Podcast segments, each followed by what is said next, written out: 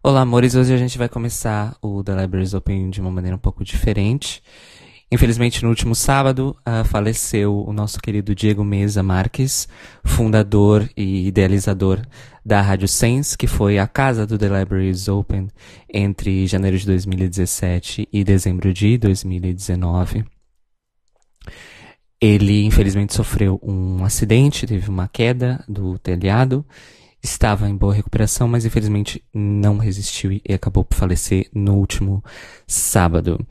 O Diego levantou a Rádio Sense a partir de uma ideia solo dele, é, me convidou para fazer parte, eu trouxe o Library, trouxe mais outras pessoas uh, ah, para a rádio e hoje em dia a Rádio Sense é composta por uma equipe de uh, ah, 12 colaboradores fixos com vários podcasts e hoje, dia 27 seria, de julho, seria o aniversário do Diego, então nós queríamos começar fazendo essa homenagem e lembrando que apesar do Diego não estar mais aqui conosco, tudo que ele construiu, essa coletividade da comunicação social na internet vai continuar vivo e a memória dele jamais será esquecida, porque essas sementes que ele plantou continuarão aí a fazer ondas nas ondas da internet. Então a gente gostaria de deixar o nosso obrigado pelo Diego ter dado essa oportunidade para o Library. Foi extremamente importante para a nossa história. Nós chegamos a este formato que nós temos hoje, graças ao tempo que nós estivemos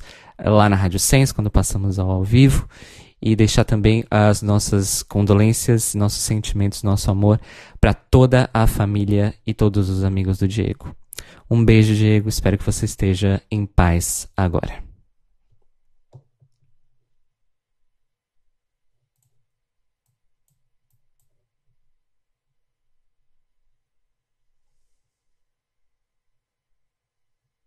Olá,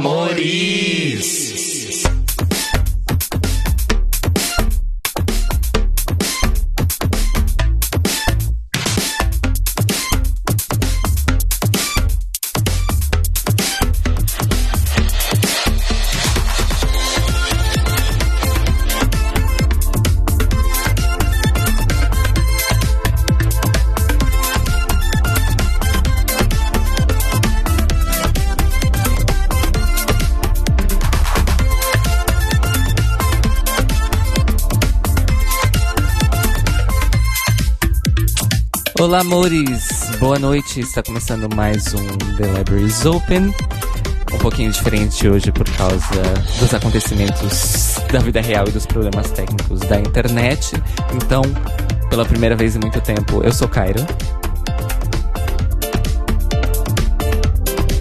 Espera aí que o som do, dos meninos não está chegando. Opa, opa.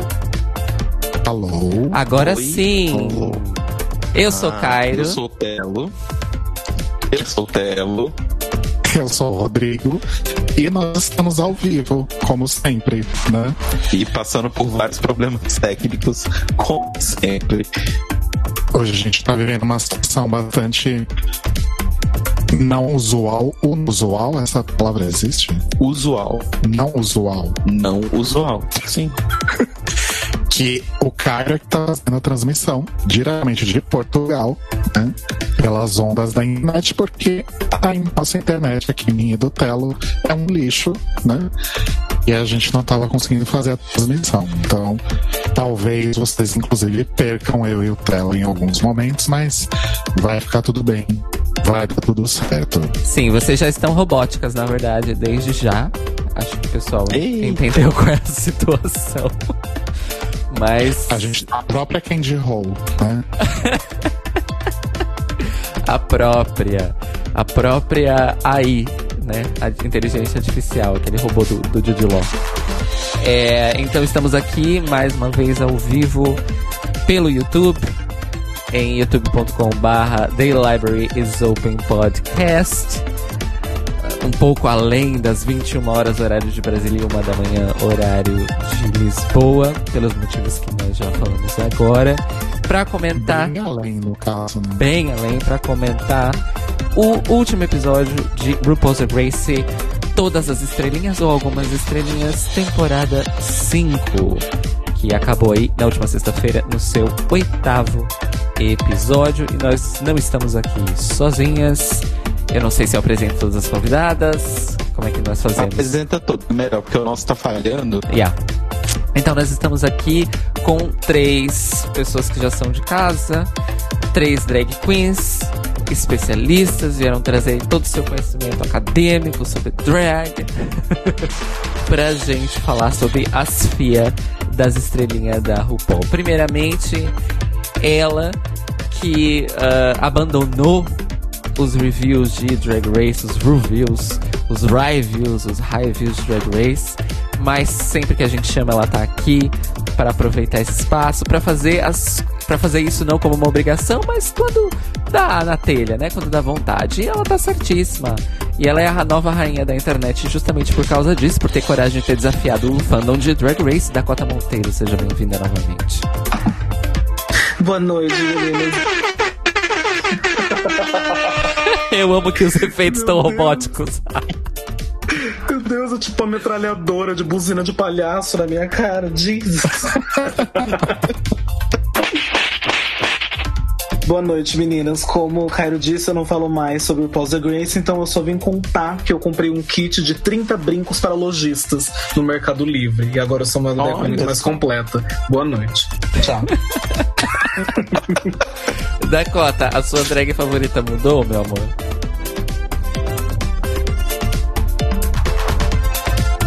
Dakota? Dakota Monteiro. Apaixonado por mim mesmo. Alô? Alô? Senhora? Oi. Senhora? Alô? Oi, voltou. Voltou, sim. Eu quero saber se a sua drag favorita mudou desde a última vez que você esteve conosco. É, quanto mais o tempo passa, mais eu me apaixono por mim mesma. Então, não. Eu sou incrível e eu não vou abrir mão disso. E tá errada? Ah, só- Não tá. Autoestima. Oh, que Oh, amiga. que amiga. Também então aqui conosco ela que é psicóloga, ela que é maravilhosa, ela que está quarentenada, ela que é que supostamente participaria de um reality show de drags brasileiro que nunca aconteceu ou aconteceu na timeline paralela, porque afinal nós claramente estamos na timeline pior possível e óbvio que na pior possível não íamos ter Academia de Drag 3, 2, não sei, 3, eu acho. Com ela, Miss Draga, seja bem-vinda novamente, meu amor.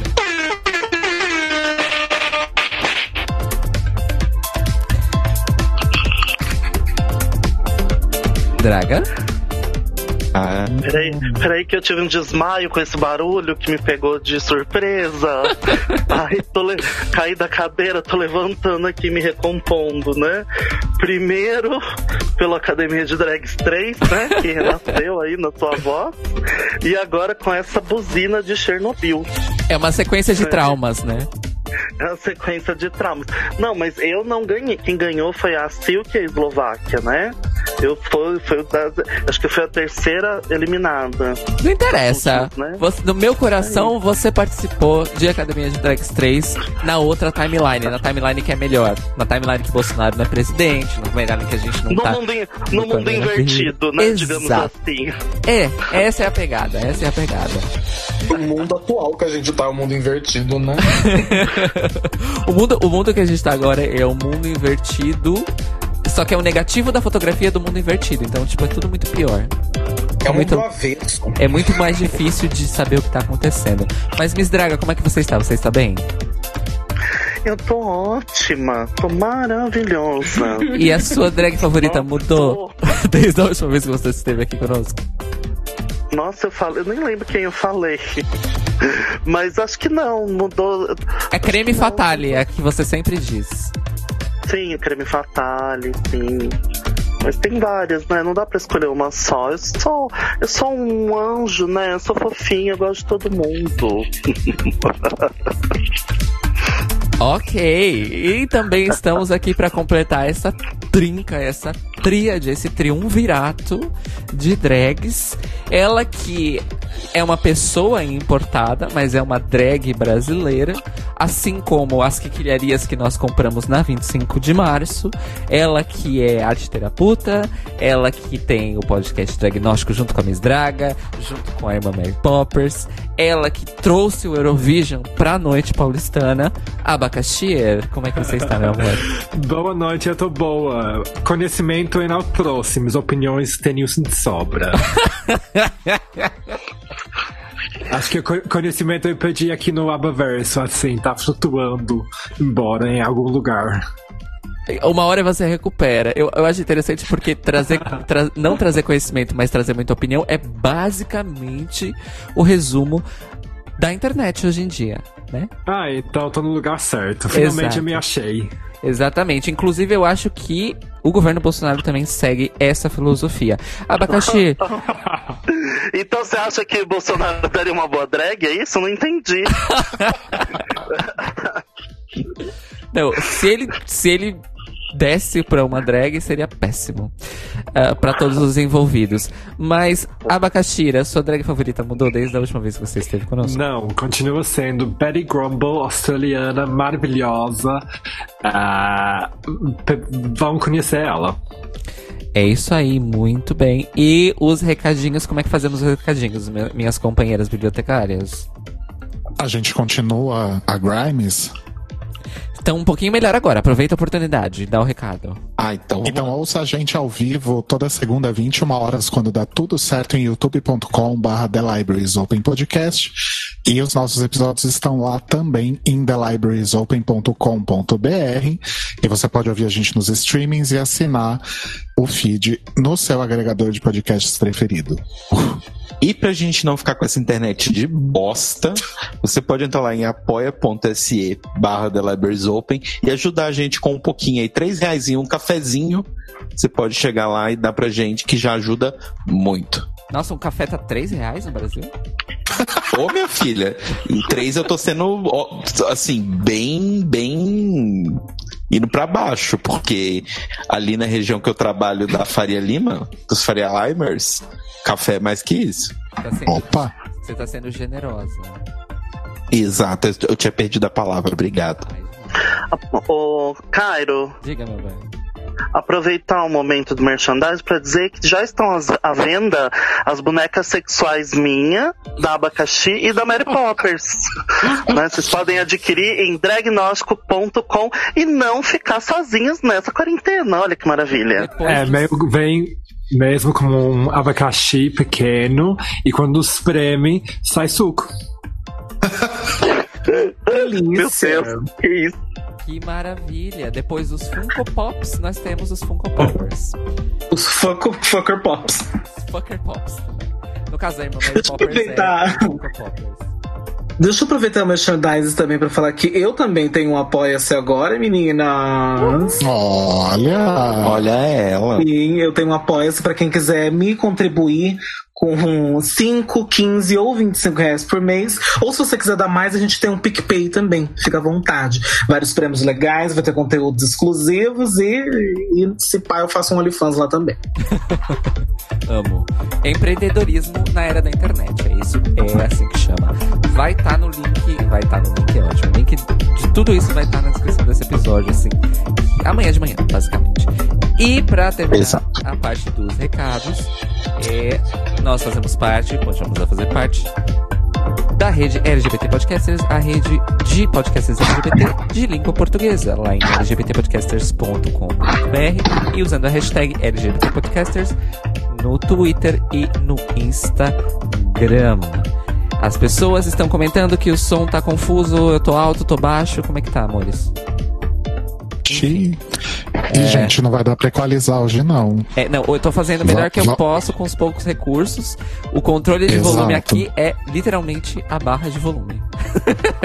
Hoje. Vamos do jeito que dá, galera. Vamos, vamos na fé com a gente que vai dar tudo certo. É, a O parte boa. episódio de hoje é DIY, amores. Agora melhorou, disseram, disseram as pessoas. Ótimo.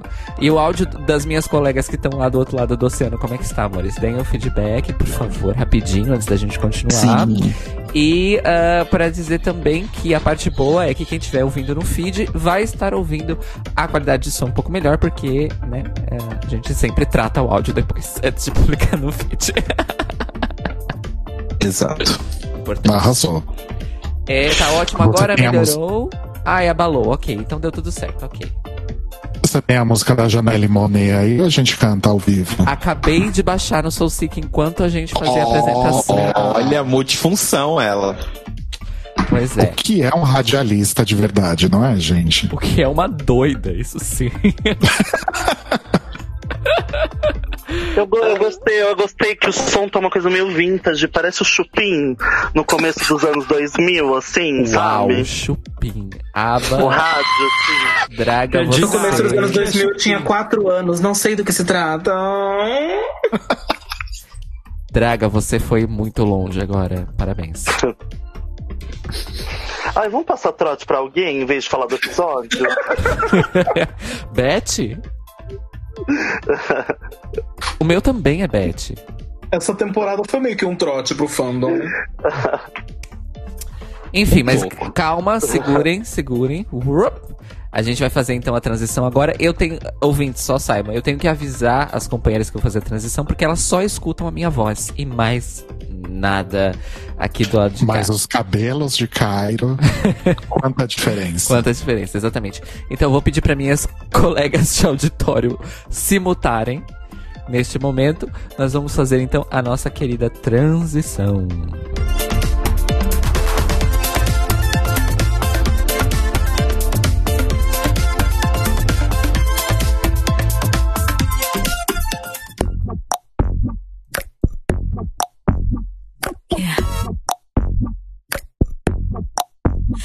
Baby, don't make me spell it out for you. All of the feelings that I got for you can't be explained, but I can try for you. Yeah, baby, don't make me spell it out for you. You keep on asking me the same questions. Why? And second guessing all my intentions. Should know by the way I use my compression that you got the answers to my confessions. It's like I'm powerful with a little bit of tender and emotional, no sexual bender. Mess me up, yeah, but no one does it better. There's nothing better. That's just the way you make me feel. That's just the way you make me feel. That's just the way you make me. Uh-huh. So good, so good, so fucking real. Uh-huh. That's just the way you make me feel. That's just the way you make me feel. That's just the way you make me feel. You know I love you, so please don't stop it. You got me right here in your jean pocket. Right now. Laying your body on the shag carpet. Oh, you know I love you, so please don't stop it. It's like I'm powerful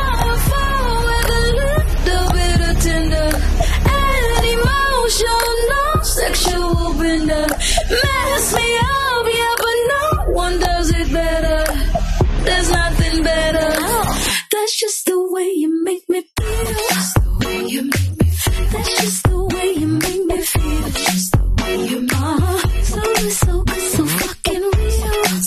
Uh-huh. That's just the way you make me feel. That's just the way you make me feel. That's just the way you make me feel.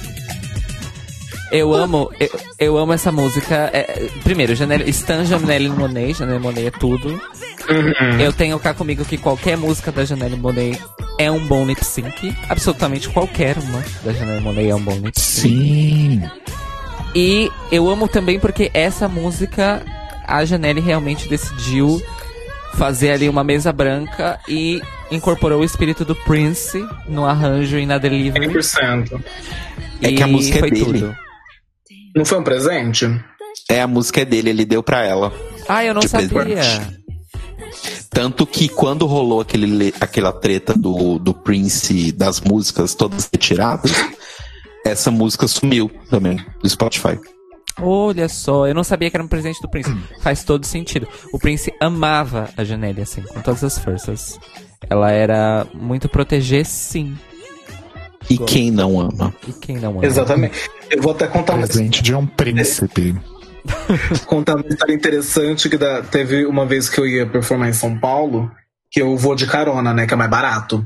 E era uma música que eu sabia de cabo a rabo, que eu não precisava mais ouvir, que era And I'm Telling You. Eu falei, tipo assim, ah, And I'm Telling You é só chegar e performar. Aí eu falei, eu vou ouvir outra música no caminho. Eu fiquei as quatro horas de ida de carro e as quatro horas de volta ouvindo única e exclusivamente essa música. Apenas. E fora que essa música é uma ótima música de fuder também. Achei obsessivo da cota. Mas é, eu, quem me segue sabe que eu não acompanho música, que eu quase não ouço música, mas quando eu esbarro em um artista ou em uma música, eu ouço ela por pelo menos dois, três meses até ficar cansada. Justo. Arrasou. É... Ai, será que eu consigo seguir a pauta? Vão me avisando se ficar ruim, tá? É, mas o que eu queria começar comentando, gente, é, eu gostei do formato da final ter sido um pouco diferente com essa coisa de trazer todas as queens eliminadas não só para fazer drama ou para fazer votação cagada, mas para participar de, de número, de participar da runway, né? Eu achei interessante. O que, que vocês acharam? Eu gostei também. Eu gostei bastante. É, pr- primeira coisa que eu acho bem é, ridículo, tipo assim, nossa, a RuPaul atendeu um telefone antes da final. O que, que será que vai acontecer? Vão trazer as queens de volta que nem fizeram toda a final? Ou vão trazer uma queen de volta que nem da vez que ela atendeu o telefone da última vez? Que surpresa! O que será? Pois é. É, eu tava torcendo pra ser a Naisha Lopes de novo, né? Mas, gente, eles não, não usaram esse gancho, né? Não teve esse telefone, né? Para justificar a vinda da- das antigas, né? Eu, porque eu fiquei pensando depois, mas, gente, aquele telefone foi para o quê mesmo? Só agora que você falou que eu percebi que deve ter sido isso. Era eu que tava tentando vender um cartão de crédito pra RuPaul. Entendeu? Eu gostei do episódio, assim, nota 4. Gostei. A minha nota é dó. Não, eu gostei muito da. Eu achei muito legal. Tanto que eu tava assistindo com a Aba, inclusive, pelo Zoom. É pelo Zoom, sei lá, ali, por algum lugar. É, e aí. É, achei muito bonitinho elas voltando, desfilando no runway, né, com uma roupa que elas devem ter preparado justamente pra final, tal. O começo até o meio eu achei meio forçado, aquela conversinha, assim. O, o do meio pro, pro final eu achei melhor. É, É. eu acho, acho que eu, como nessa temporada inteira, a primeira parte foi para servir algum tipo de drama, né? De Reunited. E como o drama nessa temporada inteira, eu achei forçado, né? Eu, a gente falou sobre isso no episódio que eu tava aqui. E eu acho que até o desfecho da coisa do Alexis e Índia, é, eu pelo menos interpretei que tudo aquilo era meio forçado. Assim, ainda não acredito que Índia fez aquilo sozinho. Sem um que É, o que eu achei esquisito, inclusive, é quando a Alex estava passando a história e tal, e perguntando pra Índia, a Índia tava com uma cara de perdida, do tipo, meu Deus, esqueci essa parte do roteiro, o que, que eu tinha que falar? É, exatamente. Isso, essa cara dela de perdida, se olha, tipo, gente, ela não inventou isso sozinho. Sabe, isso tem muito cara dela ter se, sido puxado pro casting com a condição que ela se entregaria para fazer o papel que queria. E que no dia dela ser eliminada, eles falaram, sabe o que? Fazer essa jogada aqui para nós. E foi o que o que deu, né? Eu acho. É. É, parece ser um pouco forçado no final das contas tudo, essa parte da briga. E Não, a gente teve a confirmação que, do, que a gente já tinha tido lá naquela entrevista da Índia, que realmente nunca aconteceu nenhuma campanha, né? Enfim. Tipo, só o movimento de tipo, voltamos, vamos sentar aqui pra brigar rapidinho, mas depois a gente segue o dia, é muito, tipo, inorgânico, é, é muito óbvio. E, tipo assim, olha, aproveitando que a gente tá aqui, a gente vai sentar aqui, vai fazer um barraco, vamos por ordem cronológica, tá? Primeiro barraco foi o seu. Ai, ai, brigamos, ai, agora você. Tipo, ai, gostoso, brigamos. Agora, gente, nossa, não acredito que você fez isso. Beleza, vamos dançar? Beleza, tchau. Aqui também todas as, as são tão superficiais, né? Tipo, até a questão da aliança da Mayhem com a Índia. Tipo, gente, nem a aliança foi, sabe? Eu, eu, na primeira semana, uma tava no bottom, uma venceu, por acaso. E ela fez o que qualquer um faria, tipo, olha, se você me salva hoje, capaz que eu te salvo outro dia. Tipo, nem foi todo o escândalo que tentaram fazer, mas Afinal, os produtores de narrativa, obviamente, estavam buscando algo, né? Acho uhum. que trocaram os roteiristas, né? O roteirista deve ter pedido um atestado bem no começo da temporada. Aí ficou isso aí que ficou. Foi o que deu para fazer, fizeram. É bem com, a, com a Mayhem, né? Tipo assim, eu vou fazer uma aliança. Ô, bicha, faz uma aliança com alguém que vai ganhar toda semana, né? Faz aliança com a, com a India Fair. Pois é. Não acho... é ruim, mas na competição vamos, vamos combinar. Eu acho engraçado que a, a Blair pergunta, né? Ah, então vocês fizeram uma aliança? Aí aparece um confessionário da Mayhem. Não, a gente fez um pacto. E eu fiquei pensando qual a diferença de uma coisa para outra. sangue. na verdade, se tem sangue é pacto, na se verdade, não tem aliança, entendi. Na verdade não foi pacto, foi acordo. E qual a diferença de aliança, pacto e acordo? Tá aí, uma é, boa, uma boa aliança, é. aliança vai no dedo. É, acordo vai no papel. E o pacto vai mais ah, embaixo. Entendi. Faz sentido. Ai, e por falar em em a briga parecer super não orgânica, eu adorei aquela hora que elas estão atrás do Glory Hole ainda. E tá, Jujubi, achei, e a Cracker falando, ai, porque não sei o quê, porque essa jornada, não, porque ganhar vai ser tal coisa e não sei o quê, ah, porque você fez isso, você fez aquilo.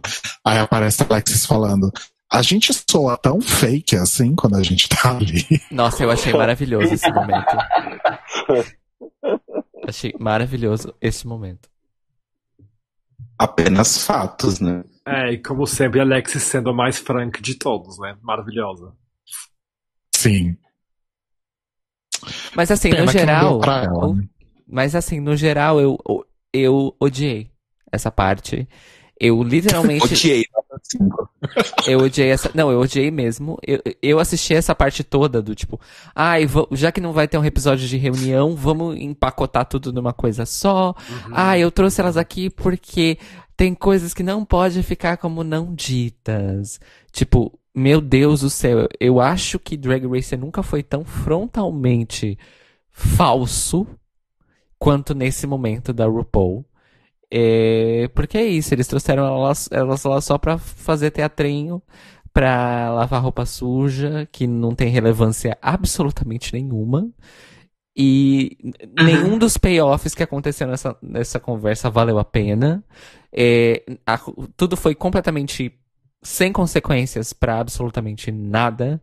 E eu assisti, eu cheguei ali no meu teclado e falei, ah, mas eu não vou perder meu tempo com isso. E subi a velocidade para 1.75 e eu assisti essa, essa parte em 1.75x porque eu não sou obrigada e eu descobri que eu real, essa é realmente a parte que eu mais odeio de Drag Race e qualquer reality show que eu assista. É esses draminhas falsos, essas briguinhas fabricadas, só que Drag Race tá chegando num nível teatral Assim. É, então eu ia dizer que, Eu acho que seja ser ofensivo para o teatro. né? Falar que está- é que isso é, é bem doido, né? Na evolução de um programa. A gente vê que cada temporada que passa é mais produzido do que era antes. E, tipo, é mais roteirizado. E acaba sendo mais pasteurizado, né? Tipo, pede cada temporada um pouco mais de autenticidade do que tinha no começo. É uma pena, não, não sei como resolver isso, porque a gente vê isso, tipo, por exemplo, com America's Next Top Model, acho que Project Runway, é como se fosse, cada temporada fosse reciclado, né? Um pouco menos Não é original. Não é uma forma meio que de um reality show sobreviver tanto tempo assim, criar alguma historinha, criar uma linha dramática, porque, por exemplo, o Project Runway, que eu já trouxe aqui como exemplo algumas vezes, né? é- é- é- é- o come- o começo dele é uma coisa bem mais orgânica, né? Uma competição de, de, de Ah, menos. e tal. Mas eu acho que com o passar dos anos as histórias das pessoas foram tendo muito mais destaque, não sei. Então, eu acho que acontece uma coisa assim. O- A parte mais triste de RuPaul's Drag Race é que ele começou sendo um pouco mais tongue-in-cheek, sabe? Tinha aquela coisa das promoções e dos desafios serem literalmente forçados e eh, tava piscando pro público, tipo, ah, a gente tem patrocínio, tananana. Só que cada, cada ano que passa fica menos sarcástico e fica mais tipo.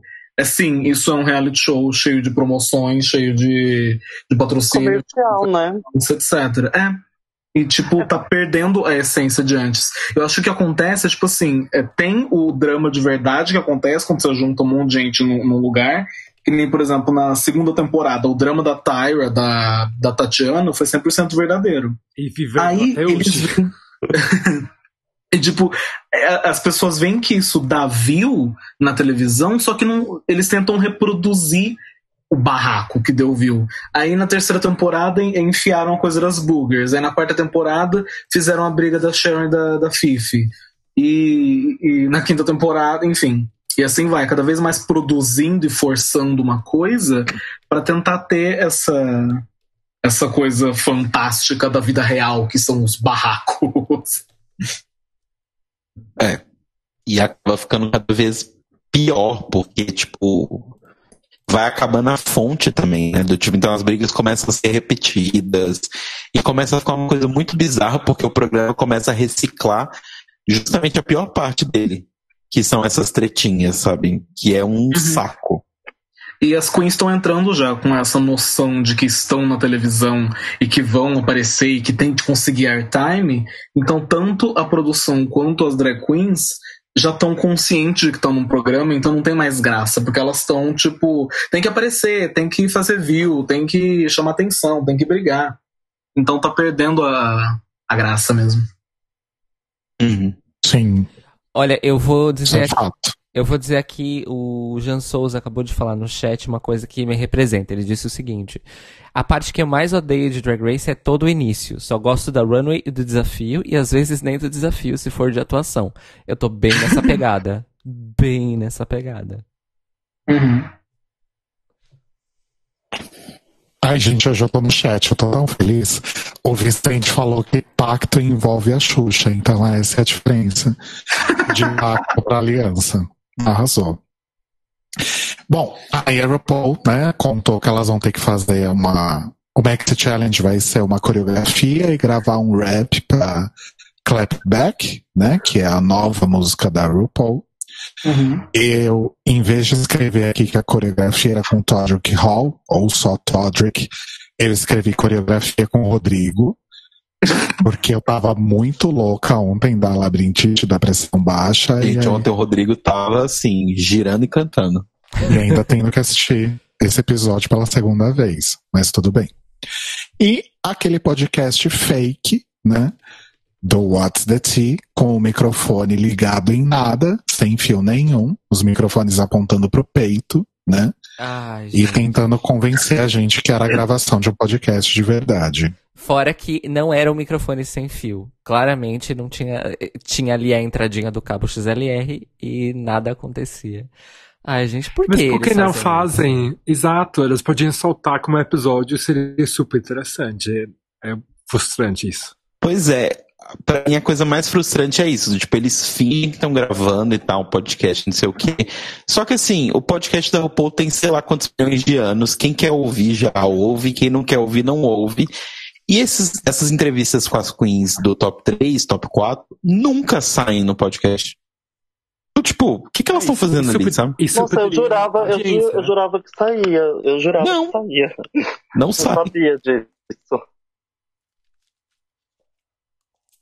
É triste. Porque eu lembro que na segunda temporada começaram a fazer isso, né? De All Stars. Porque eu lembro de querer escutar da Katia e nunca apareceu. Depois, muito tempo depois, ela foi lá dar a entrevista para eles. Mas não foi desse momento, assim. Eu fico, eu fico, eu fico a pergunta da necessidade disso. Não pode simplesmente sentar e falar, tipo assim. Antes era isso, ah, a gente vai fazer um jantar de tic-tac com a, com a RuPaul, que era ah, agorofóbico. Hum. Hum, Por que não pode simplesmente sentar e falar, olha, a gente quer ter uma conversa com você antes da coroa pra ver onde que você tá? Não pode simplesmente falar isso, tem que ter a fantasia do podcast, tananana, é muito besta. É pra vender o podcast, né? É, propaganda. A, a gente faz isso também. Toda vez que a gente sai na rua, a gente finge que tá gravando um The Libraries Open com as pessoas. O lance pra mim que não faz sentido é justamente isso. Ela tá vendendo o podcast e ela não põe a, a porra da entrevista que ela teoricamente tá fazendo no podcast. E dessa vez, além do podcast, estavam vendendo um creme anti-idade lá, né? E o terno da Axton Clancy, sei lá. Meu Deus, Klein, é- é, Klein Epstein Parker, né? Isso. Então, e aí o, e o motivo é isso, né? Sanha capitalista. Não faz sentido nenhum, mas estamos aqui vendendo. O que nós estamos vendendo não interessa. O que interessa é que nós estamos vendendo. Se é verdadeiro ou falso também não interessa. E eu acho que assim, se fosse no Brasil, se fosse Drag Race produzido no Brasil com esse tipo de desse momento, eu ia fazer uma denúncia no CAD de propaganda enganosa. Nossa. Cadê o episódio que vocês gravaram no, no, no- no episódio da TV? Cadê o episódio do podcast? Não tem? Processinho. Não, mas é que. Mas é que você pá, tipo, o episódio podcast deles deve ter uma hora e pouco, 40 minutos. 40 minutos não. Mas é, uma hora, 40 minutos, etc. Mas aí chega lá, deve ser o quê? 10 minutos de conversa? 15 minutos de conversa pra parecer 2 minutos no É. programa? É, Então, nunca por isso que não de podcast acontece, né? Porque ne- nesses dias de final, final a, a- a gravação deve ser bem corrida, né? Com todo o ensaio, etc. acontecendo. Imagino por isso que não seja gravado realmente um podcast naquela hora. Mas mesmo assim, é tipo, gente, faz caber, né? Ou, ou solta como um episódio com 15 minutos com cada uma. Sabe? Jeito tem. Uhum. Ou, Uhum, mas sim. se você pensar, 3 vezes 15 dá 45. É um episódio. Das três. Eles não fazem porque eles não querem. É isso. É. Adorei que virou uma aula de matemática, né? Da crítica capitalista ao podcast, a aula de matemática é uma. Mas assim, gente, também pra publicar aquela conversa sobre o Inner Saboteur da Chiculé, é melhor não publicar Ah, mas o podcast da RuPaul é só isso? Do Inner Saboteur. Aham. Mas eu nunca olhei pra Shea e falei, é bicha esperta. Bicha é esperta do mesmo jeito que eu olhei nesse momento. Porque eu tenho quase certeza que ela. que tudo isso que ela falou, tipo, do próprio Innovator, é tipo bullshit, sabe? Que ela só falou porque ela sabe que esse é o discurso que ela compra. Ah, E aí, se eu tivesse no lugar dela, eu ia fazer a mesma coisa. Eu chegar, tipo assim, nossa, porque eu tenho uma vozinha que diz que todos os meus defeitos pra mim, mas eu tenho que controlar com outra vozinha. O nome dela é Cândida. E tipo, ah.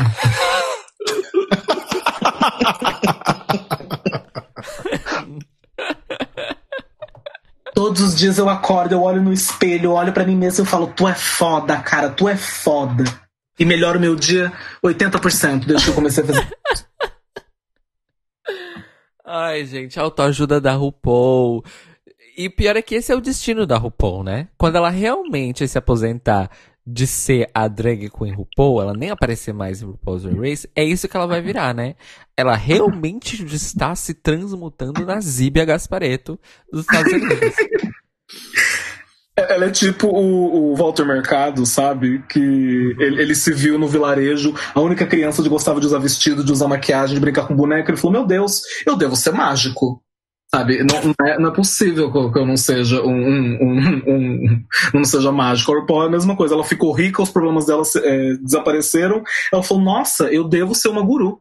Eu devo ser uma gênia, assim, porque eu não tô mais triste, eu tô cheio de dinheiro. O que, que será que aconteceu? Ou The Fracking? Ah, dinheiro, dinheiro. Oh, the fracking. Oh, the fracking. Ah, travou. Tá dando tudo errado hoje. É, aí na parte da coreografia, né, sai com o Todrick, a Shay tá falando, ah, porque eu faço não sei o que, tal, whacking. Aí o Todrick fala, ah, say, I am so into whacking right now. eu acho que é pra zoar com a menina do Modern Family, A Vanessa. a Vanessa Hudgens, que veio uns três episódios atrás, que falou I am so into voguing right now. Então acho que foi um, um shadezinho ali, não sei. Gente, esse momento dela foi, assim, pra mim, um dos top 10 momentos na história de Drag Race. Foi ridículo.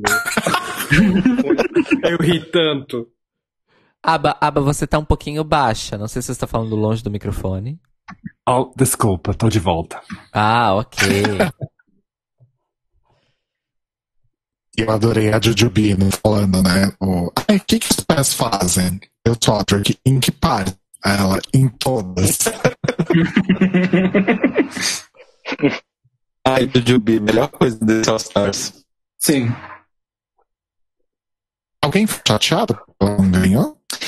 Eu vou que eu fiquei um pouquinho. Hum, Assim, eu entendo muito a Cheinha. Eu concordo, eu tô só achei. Mas durante o episódio eu fiquei pensando, pô, seria legal se o Jujubi ganhasse.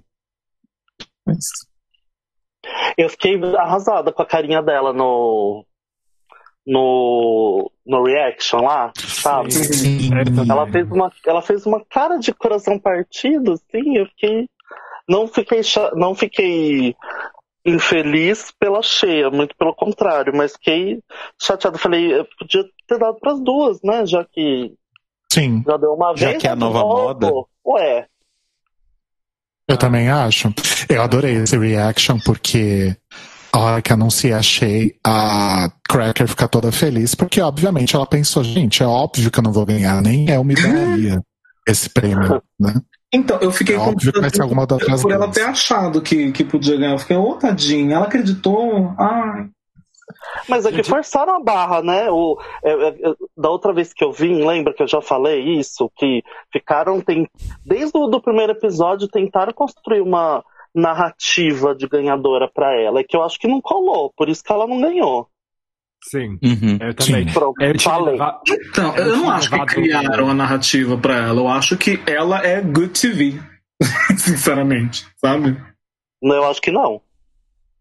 Não acha que a Jujubi é good TV? Cancelada. Não tô falando da Jujubi, tô falando da Miss Cracker. Cracker. Ah, tá. Então. Miss Croc. Não é da Jujubi, é da Miss Cracker. Porque eles estavam falando que a Miss Cracker achou que ia ganhar, né? E... Não, eu falei que eu fiquei com dó da Jujubi. Porque a Miss Cracker não acreditou que ela ia ganhar. A Jujubi até acreditou. Eu fiquei com Sim, dó da Jujubi. Mas é porque porque a- a Checulê tá perto, não tem como outra pessoa ganhar. Mas é, eu pensei que eles estavam falando da, Miss, da cara da Miss Crack lá, rindo, assim, batendo a, mão- a mãozinha, achando que ia ganhar. E, mas assim, eles. Porque pelo menos o último episódio que a Miss Cracker ganhou, eu não achei ela tão engraçada assim. Eu acho que a Cheia foi melhor. Eu acho que a edição influi bastante em tudo, né? Eles editam do jeito que eles querem, não sei. Uhum. Tive essa, tive essa impressão de que eles quiseram vender a Miss Cracker a qualquer jeito, eu só que, não, só que não colou.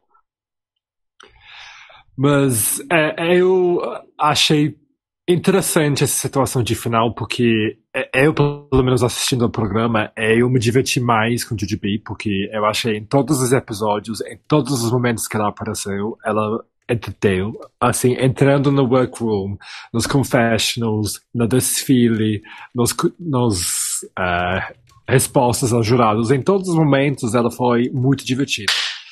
Ah, mas também se pense sobre o tipo de vencedora que a gente precisa no mundo afora.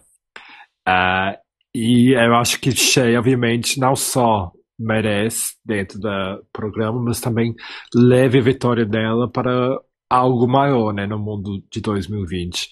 E eu achei isso interessante porque na hora que eu assisti eu também fiquei pensando, tipo, gente, o que vai acontecer hoje se a Shea não ganhar?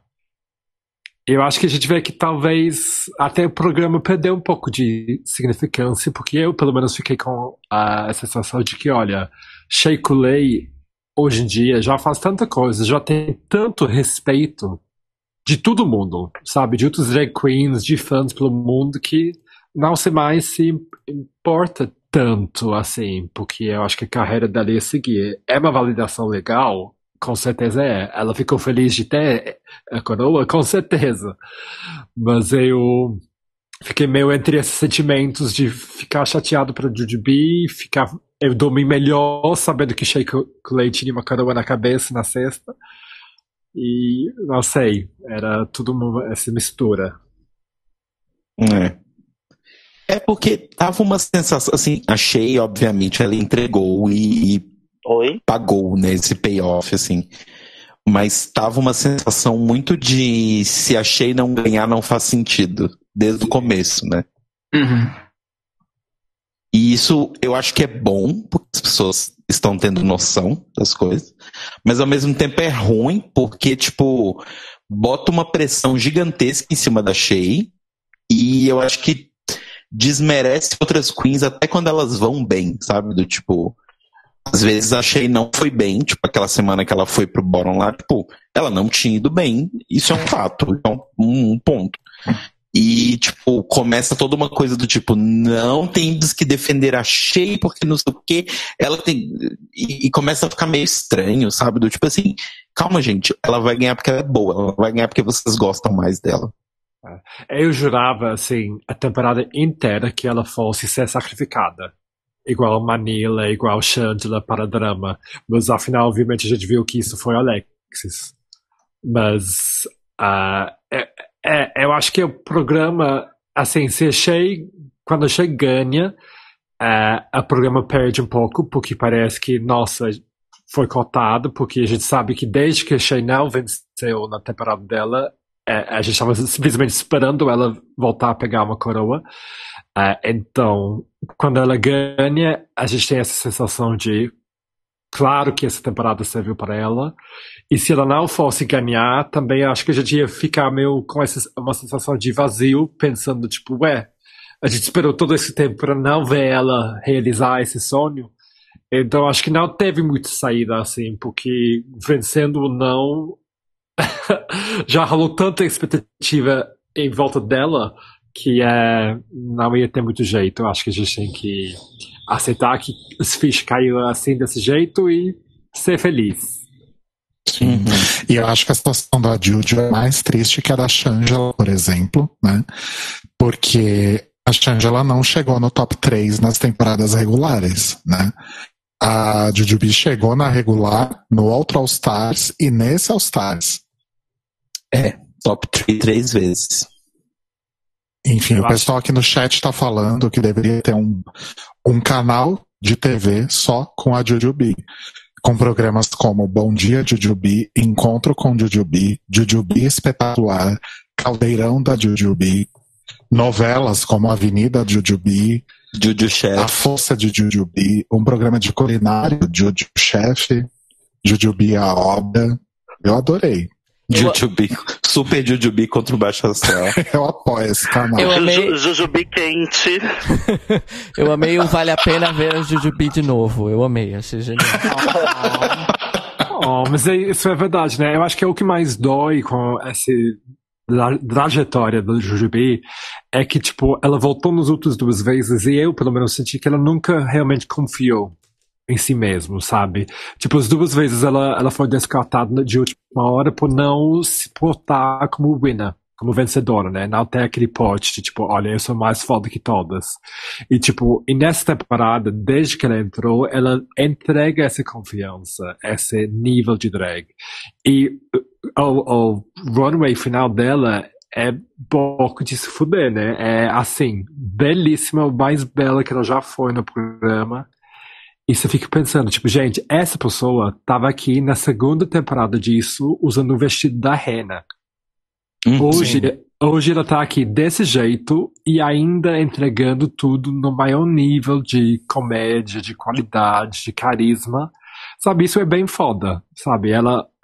é, Eu não consigo pensar numa pessoa da primeira, segunda temporada que podia ter tido esse nível de consistência, de ser tão amada, tão engraçada, em todas as vezes, momentos que ela aparece. Então, acho que por isso que foi pesado, né? Triste ver ela Sim. com o coração parti- partido. Sim, mas eu acho que a Juju, ela é um daqueles casos de Drag Race que realmente a coroa ia ser só uma uma cereja do bolo, sabe? Ok, uma cereja bem gorda com 100 mil, 100 100 mil mil, 100, dólares. 100 mil dólares. Mas ainda assim seria só uma cereja no bolo, porque eu acho que, tipo, entre as pessoas que participaram de Drag Race, ela é de fato, acho que, sei lá, se a gente pegar de todas as temporadas, acho que ela e Latrice são as queens que, tipo, todo mundo ama, as pessoas vão em show mesmo, as pessoas gostam delas, do, tipo, se elas participarem de qualquer coisa, as pessoas vão, sabe? Sim. Então, é meio piegas falar isso, mas isso é uma vitória gigantesca, sabe? Querendo ou não. Sim. Eu adorei a ideia do programa de empreendedorismo. Pequenas jujubis, grandes negócios. Amo. Ai, Brasil. É, vamos falar da performance do Clapback? Vamos, porque os looks ainda estão tentando subir aqui, gente. Tá difícil a internet. Gente, hoje, hoje realmente tá tudo. Pelo menos eu tô no chat, não tô fazendo nada. Quer trocar, Cairo? Não. Não tem que apertar nada. Deixa eu apertar um botão qualquer. Ah, tem botão novo, botões novos, Avisa, gente. avisa antes que eu sou cardíaca. Ó, a gente tem novos botões que foram enviados pelo nosso apoiador Guilherme Gonçalves. Nós temos esse que eu tava procurando há muito tempo. Where are the jokes? E eu quero agradecer também Nájila Sanderson, que também mandou esse botão pra gente. E a Carícia Temporal, lá no Instagram, que passou a minutagem. Então, o meu apelo da semana passada valeu. Temos este aqui também. The level of disrespect. E temos esse, clássico. Choices. Ai, saudades, Esses Joyce. três foram mandados pelo nosso querido Guilherme Gonçalves. E tem um outro que eu perdi.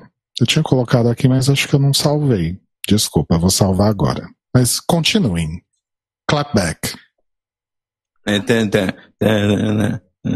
Eu gostei da música, gostaria de, de começar aí. Eu realmente gostei da música. Ah, Eu gostei também. eu fiquei chateado que o tempo de episódio que a gente acompanharia a gravação delas ah, foi perdido com aquele teatro mal feito ah, de, de organização de amigos do bairro, da vila, sei lá onde. É, odiei, detestei e fiquei puto quando eu me toquei que não tinha tido o segmento delas gravando pra ter aquela merda. Ah, é isso, basicamente, mas eu gostei bastante da música e gostei bastante da ideia da apresentação. Achei ambicioso eles colocarem aquele povo todo pra, pra dançar, incluindo as queens eliminadas.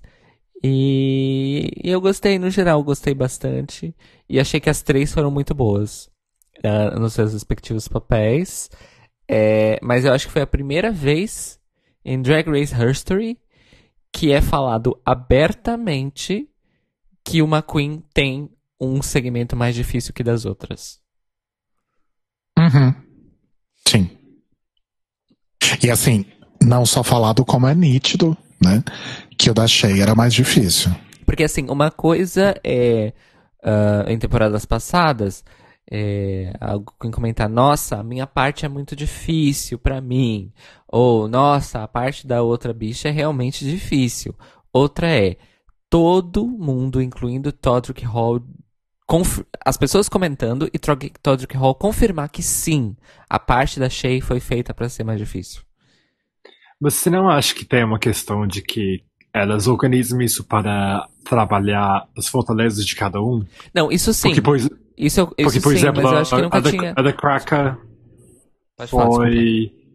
ah, tipo, não tive muito coreo, né? Basicamente, ela fez a graça no chão e perfumou a música dela. Então, com certeza, isso acaba sendo mais fácil, mas eu acho que a lógica é: se a Shay sabe dançar, a gente vai mostrar melhor o que ela tem.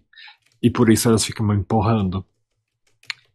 É, Mas eu acho que eu concordo, ah, e eu acho que é justo, né, fazer assim, cada uma dentro das suas habilidades, mas nunca tinha sido explicitado que isso foi Sim. feito pra ser desse jeito. Eu acho que foi a primeira vez que isso aconteceu mesmo, assim. É, e eu achei interessante, porque é interessante. Por que eu achei interessante? Porque é a água e o vinho.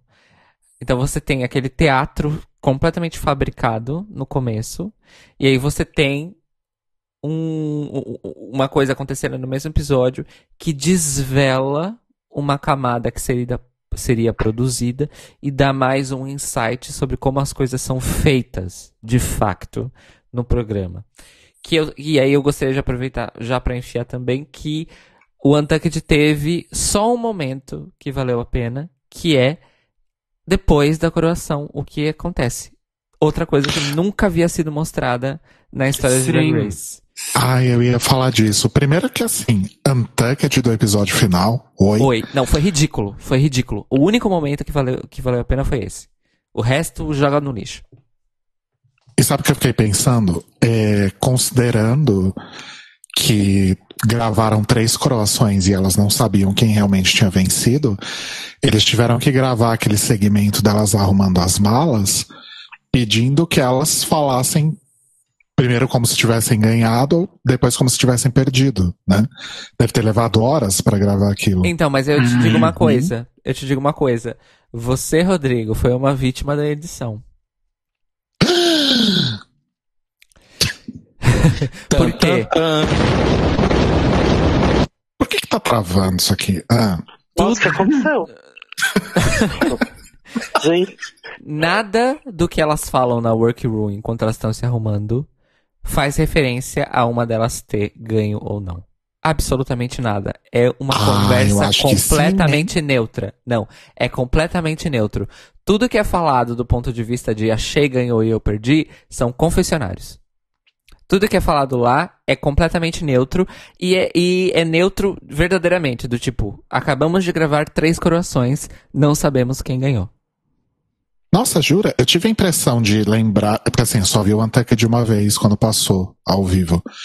Eu tive, eh, na minha cabeça ficou da Jujubee falando, ai, porque eh, eu não ganhei, mas foi tão legal, sabe? Alguma coisa nesse nível. Essa frase ela falou no confessionário. Tem uma Olha coisa, só. tem uma coisa que ela fala na workroom que parece que é sobre a vitória da Shay. Mas o que ela fala antes e o que ela fala depois é que dá o contexto. O que ela fala, eu tô um pouco triste, mas tô muito feliz da gente ter chegado até o fim, de ter chegado até o fim. Ela não tá triste porque ela perdeu. Ela tá triste porque acabou Porque fechou. porque elas estavam juntas, porque elas ficaram muito, muito amigas. É isso que ela tá falando antes e isso que ela fala depois. Só que Ah, entendi. entrecortado com isso, eles colocam um confessionário. Que é pra parecer que tá todo mundo nesse clima. Achei, ganhou e eu perdi.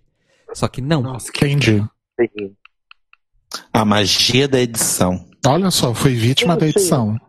E aquele, na performance do Jujubi tem aquele, aquela moldura de madeira que eles usaram na temporada passada, que eles usaram no, Do Celebrity. No Celebrity. Será que a RuPaul vai virar marceneira? Vai fazer um convênio com as Casas Bahia, com as lojas 100? Daqui a pouco tem, né? Móveis RuPaul. Eles estão reciclando, eles estão reciclando essa moldura já em três programas diferentes, né? Exato. Isso se, Tacaram isso, glitter, botaram lâmpada. O que será que vão fazer pra próxima? isso se chama produção eficiente, né, meu amor? Você manda construir É. uma peça de cenário, você usa até ela quebrar. Pois é, menina. Não é como se a RuPaul estivesse precisando de dinheiro, né? Oh, the fracking. Eu gostei da performance das três, só que eu, eu tive a impressão, não, preciso assistir o episódio de novo, não assisti, confesso que só vi quando passou ao vivo, de que a, a- parecia que a Juju e a Cracker estavam um pouquinho cansadas. Tive essa impressão. E a Shea me pareceu mais disposta ali. Mas aí precisa assistir de novo pra ver se não foi só uma impressão ali na hora. Mas eu- Eu- Na, per- na performance ali, eu achei a, a performance da Shea melhor, assim, mas ba- menos presa, sabe? Assistindo, eu tive a impressão que a Jujubee teve muito mais tempo de música. Eu tive Eu- essa impressão também. Eu não assisti várias vezes porque não sou mais obrigado. Mas, mas assistindo, eu senti que a, a Jujubee teve muito mais tempo de música, a Shea teve muito mais tempo de coreografia e a Cracker teve os dançarinos com melhores figurinos. Então acho que deve ter essa equilibrada. Olha, eu, eu não lembro de tanta coisa, menos o que me fez sentir que foi nada. assim, eu achei muito sem, sem vida essa música. Sabe, eu acho que nessa, a música do último final do 4 e dessa, parece que as pessoas estão se levando muito sério, sabe? O que eu, eu amava sobre Reggie Roach e também a Kitty Girl é que os versos da, das finalistas tinham sentido de humor, sabe? É, Uhum. Eram músicas, principalmente Reggie Roach, que tinha shade, tinha presença, tinha essa coisa de ser diva, mas mesmo assim, era uma música de, de drags que trazia humor. E nessas últimas dois tempo- duas temporadas, eu senti que essas músicas de final não tinham muita graça. Parecia que elas estavam mais buscando entregar algo diva pop do que drag. E eu acabei achando menos divertido por conta disso. Só no, na, no da Kraka, mais pela performance do que a própria letra dela, que eu senti esse vibe talvez aparecendo, mas assim, quando a gente compara com os outros, eu não lembro de nenhuma letra agora, por exemplo, nenhuma frase que me marcou, que achei engraçado, que a gente vai gritar quando ouvir na balada. É. E Ridge Roach, por exemplo, a gente lembra tudo até hoje, é, né? tudo. A gente pode, podia cantar de começo ao fim sem hesitar, né? Até Kid Girl também. ah, o, o verso de cada uma é muito icônico. Sim. Eu amo o verso da Trix. Sim. Mas é que eu acho que agora fica tudo naquela linha. Ah, porque eu sou foda, e se você vier falar de mim, eu vou te derrubar, sua vadia, e não sei o que, os haters podem me odiar, mas eu sou foda. É sempre tudo nessa vibe, né? E também não tem uma questão que parece que elas têm menos tempo de música também.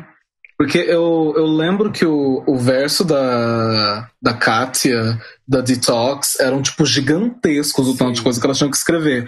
Aí, na hora que você vê, tipo, Super Queen, até a Bob faz uma piada, tipo, o, a- o verso da, da Naomi é, tipo, She has legs for, she's a Super Queen. É, tipo, tem pouquíssima, pouquíssimo tempo. Então elas meio que falam, tipo, eu sou foda, eu sou foda, eu sou foda, e dança uma coisa super complicada, um trabalho de câmera completamente desnecessário. Aham. E eles estão tentando deixar tudo cada vez mais grandioso, tá ficando cada vez menos divertido, talvez. É, então eu achei também esse set, por exemplo, eh, eles estão usando esse set maior v- várias vezes, né, nessas últimas temporadas. E eu acho que, tipo, a gente tira a gente um pouco do, do universo que eles construíram, né?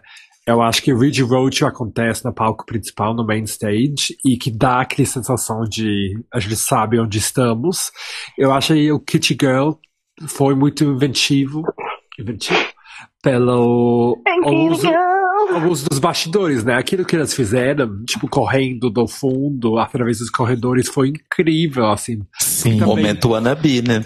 Aham, foi. Aí agora aquele set que tá tudo totalmente desconectado de tudo que acontece no programa, eu fico meio. Gente, Uhum. que, que tá É, e, e assim, o que eu sinto também é que quando essa performance acontece no palco, ou pelo menos num espaço em que você vê que elas estão interagindo ali com o cenário ou com o estúdio em si, não aquele estúdio separado, a gente sabe, a gente sempre soube que são tipo uns 5, 6 takes que eles fazem de tudo para poder ficar tudo perfeito. Mas, quando é no palco, dá uma impressão de que foi mais real. Não sei se faz sentido pra vocês. Hum. Eu acho que. Eu acho. Desculpa. Vai. Não, eu acho que tudo que a gente está falando vai bem de encontro, mais ou menos, a que o Carlos já falou aqui. Não lembro em qual programa de vocês, mas é, o Drag Race, né? E acho que a RuPaul sempre deixou isso muito claro, né? Que Drag Race é um programa de família, da família, não foi? Ela já usou isso várias vezes, né? Então, e aí a gente tá falando aí hoje de várias coisas, né? Da música, que tá perdendo o formato mais espontâneo, das histórias que estão tentando ser forçadas. Parece muito um movimento de, de reality show mesmo, de do mercado, né, capitalista, se apropriando de uma identidade para vender produto para uma parcela maior da população, né? Até porque se, por exemplo, a gente tem sempre essa, essa discussão sobre mulheres cis ou mulheres trans no programa, né? É, que é uma discussão que se o programa quer atingir nos Estados Unidos uma proporção não só para a população LGBTQIA+, mas para a população cis, tem coisas que eles não podem, tem assuntos que eles não podem tocar de forma muito clara, né? Para Uhum. atingir esse mercado maior, com mais patrocínio, né? Eu acho que é isso mesmo, é um processo de pasteurização, eu diria, Uhum. do programa, Sim. sabe? Não Uhum. sei o que vocês acham. Acho que faz sentido, porque o, o foco tá indo em coisa muito mais. é, que não precisa você. não tem tanta mensagem, sabe? Então, tipo, você vê a, Chico Lake tem tipo 1,90m sendo jogada de um lado pro outro, isso impressiona todo mundo. Agora, as letras mais sexuais, falando que o seu pai chama ela de Kátia, etc e tal, pode acabar dando uma. é, essa liberdade maior pode acabar dando uma margem para o público não LGBT fica meio, nossa, mas que vulgar e tananana. Acho que faz sentido. Sim, faz bastante mesmo. Arrasaram. Uma coisa interessante, eu tava vendo ao caminho pro final no YouTube, eram uns oito minutos, assim, um vídeo com os cenas, entrevistas nos, bastidores com cada uma. E a, a Miss Cracker fala sobre a visão de drag dela, o que ela tá fazendo montado no mundo. E ela fala abertamente, tipo, criar um- uma cena onde as mulheres podem fazer drag livremente e em segurança e apoio. E eu fiquei "Oh, interessante que elas incluíram, né? Porque é, a, a princípio elas não apoiam essa ideia. Então eu achei interessante que elas deixaram isso na edição. Ela falando Uhum. com palavras tão claras, tipo, olha, mulheres fazem drag e têm que ser vistas e celebradas. Ponto. Então, quem sabe se eventualmente não vem uma mudança, se elas estão começando a espalhar essas É. ideias, pelo menos pela boca dos concorrentes, né? É quem perde Eu o sou esse- programa, né? Porque a- você vê a, a Creme Fatale, ela dá, sabe, de 100 a 0 em muitas drag homens cis, sabe? Uhum. e às vezes, as pessoas, às vezes as pessoas usam essa desculpa da transformação, ah, né? Mas, cara, você vê a Creme Fatale sem maquiagem e ela montada, você não diz que é ela de forma nenhuma, sabe? Ela é uma artista visual muito foda, assim, sabe? Eu acho que quem perde é o programa, né? Porque você podia ter profissionais competentes que não estão lá, né? comercialmente, tipo, gente, se a gente observar como que nós temos acesso a esse conteúdo e assistir Drag Race completamente mudou como a nossa comunidade interage com o mundo de maquiagem, com o mundo de festas, com o mundo de perucas e quanto dinheiro a gente gasta e quanto programa a gente assiste por conta disso, por nos identificar. Você imagina, se eles deixaram uma drag mulher cis passar pelo programa, imagina quantas mulheres cis nos Estados Unidos iam sair correndo para comprar um monte de maquiagem, um monte de peruca e ir atrás de se jogar na muda drag, sabe? Podia provocar uma nova onda. E seria revolucionário, né? De certa forma, acho- é, abrir Eu, isso. eu acho que não Isso só que mulheres acontece também, né? Porque É, eu- o- o- Desculpa, que eu tô com um delay, acho que eu tô, eu tô com um delay aqui, acho que eu tô cortando vocês. Não, só, só falar uma coisinha rapidinho, eu acho que não só mulheres cis, né? Porque a RuPaul levanta tanto essa bandeira, né? De, é, de, de igualdade, papapá, agora fazendo essa campanha sobre voto, né? Desde o ano passado. Vote, se resiste pra, registre para votar. Eu acho bastante hipócrita da parte dela não incluir uma, uma, um casting mais diverso, né? Não só com mulheres cis, mas com mulheres trans, drag kings, né? Club Uhum. kids, outras pessoas que podem mostrar que drag é muito mais do que só pôr uma peruca e passar batom, né? É que Então, acho- né, a- o discurso da, da RuPaul é 100% vazio. Sabe? Tudo que ela fala é simplesmente por ser vendável. Everybody say love, a beirada da minha buceta. O, o drag é pra todo mundo, a beirada da minha buceta. A única coisa que nós queremos aqui no programa é pessoas talentosas. Ela falou isso quando? Na, na quinta temporada, quando a Mônica Beverly Hills assumiu. E desde então, pau no cu das outras trans, pau no cu do, da- das mulheres drag, etc. Então, ah, tudo que a RuPaul fala é entrar pelo ouvido e sair pelo outro, porque é única e exclusivamente para parecer a mãezona, parecer boazinha, porque não é um discurso que tem, tem prática, sabe? Hum, E essa coisa de transformação que a Draga falou, é, é só um adendo, que é uma coisa muito bosta, porque só algumas pessoas são cobradas transformação. O corpo da Violet ninguém cobra pra não ser só magro. O corpo da, da Naomi ninguém cobra pra ela colocar peito, etc, etc. Uhum. Tipo, só algumas drags têm que mostrar esforço, têm que mostrar trabalho. As outras podem fazer pouco. Sim, se Exato. você vê a quantidade de plástica que a Trinity The Tuck e a Detox têm junto, eu acho que já supre todo o silicone do Brasil. Sim, a RuPaul Entendeu? odeia tanto peito que até Michel Visage teve que tirar. Pois é. Então, gente, isso não é desculpa, sabe? É muito. É um mau caratismo, é um, uma coisa Uhum. estrutural mesmo, que não tá sendo trabalhada ali. E a gente vai ter que botar fogo em todo mundo. Olha, vocês sabem sabe o que, que eu acho? Pode falar, Carinho. Teve um momento eh, lá na, na- na falsa gravação de podcast, a população revoltada com falsa gravação de podcast. Teve um momento, eu não vou lembrar quem foi, mas eu acho que foi a Shay. Ah, enfim, não lembro. Uma das queens falou o seguinte, é, a seguinte frase. Eu acho que tem mu- muitas pessoas machucadas nesse país e eu acho que é por isso que o ódio está vencendo. Ou eu acho que é por isso que tem tanto ódio, porque as pessoas estão machucadas.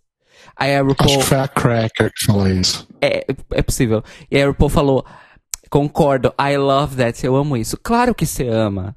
Esse discursinho neoliberal, apolítico, entre muitas aspas, de falar, ai, ódio, as pessoas estão magoadas, é por isso que elas estão se odiando. Mais amor, por favor. Claro que ela ama esse discurso, porque esse discurso é despolitizante. Quanto mais despolitizante for tudo que ela fala na TV e na mídia é melhor pra ela, porque aí as pessoas começam a perder a consciência ou nem ganham a consciência de todos esses problemas que nós falamos aqui sempre e que acabaram de ser citados, alguns deles, inclusive. Nem Uhum. todos.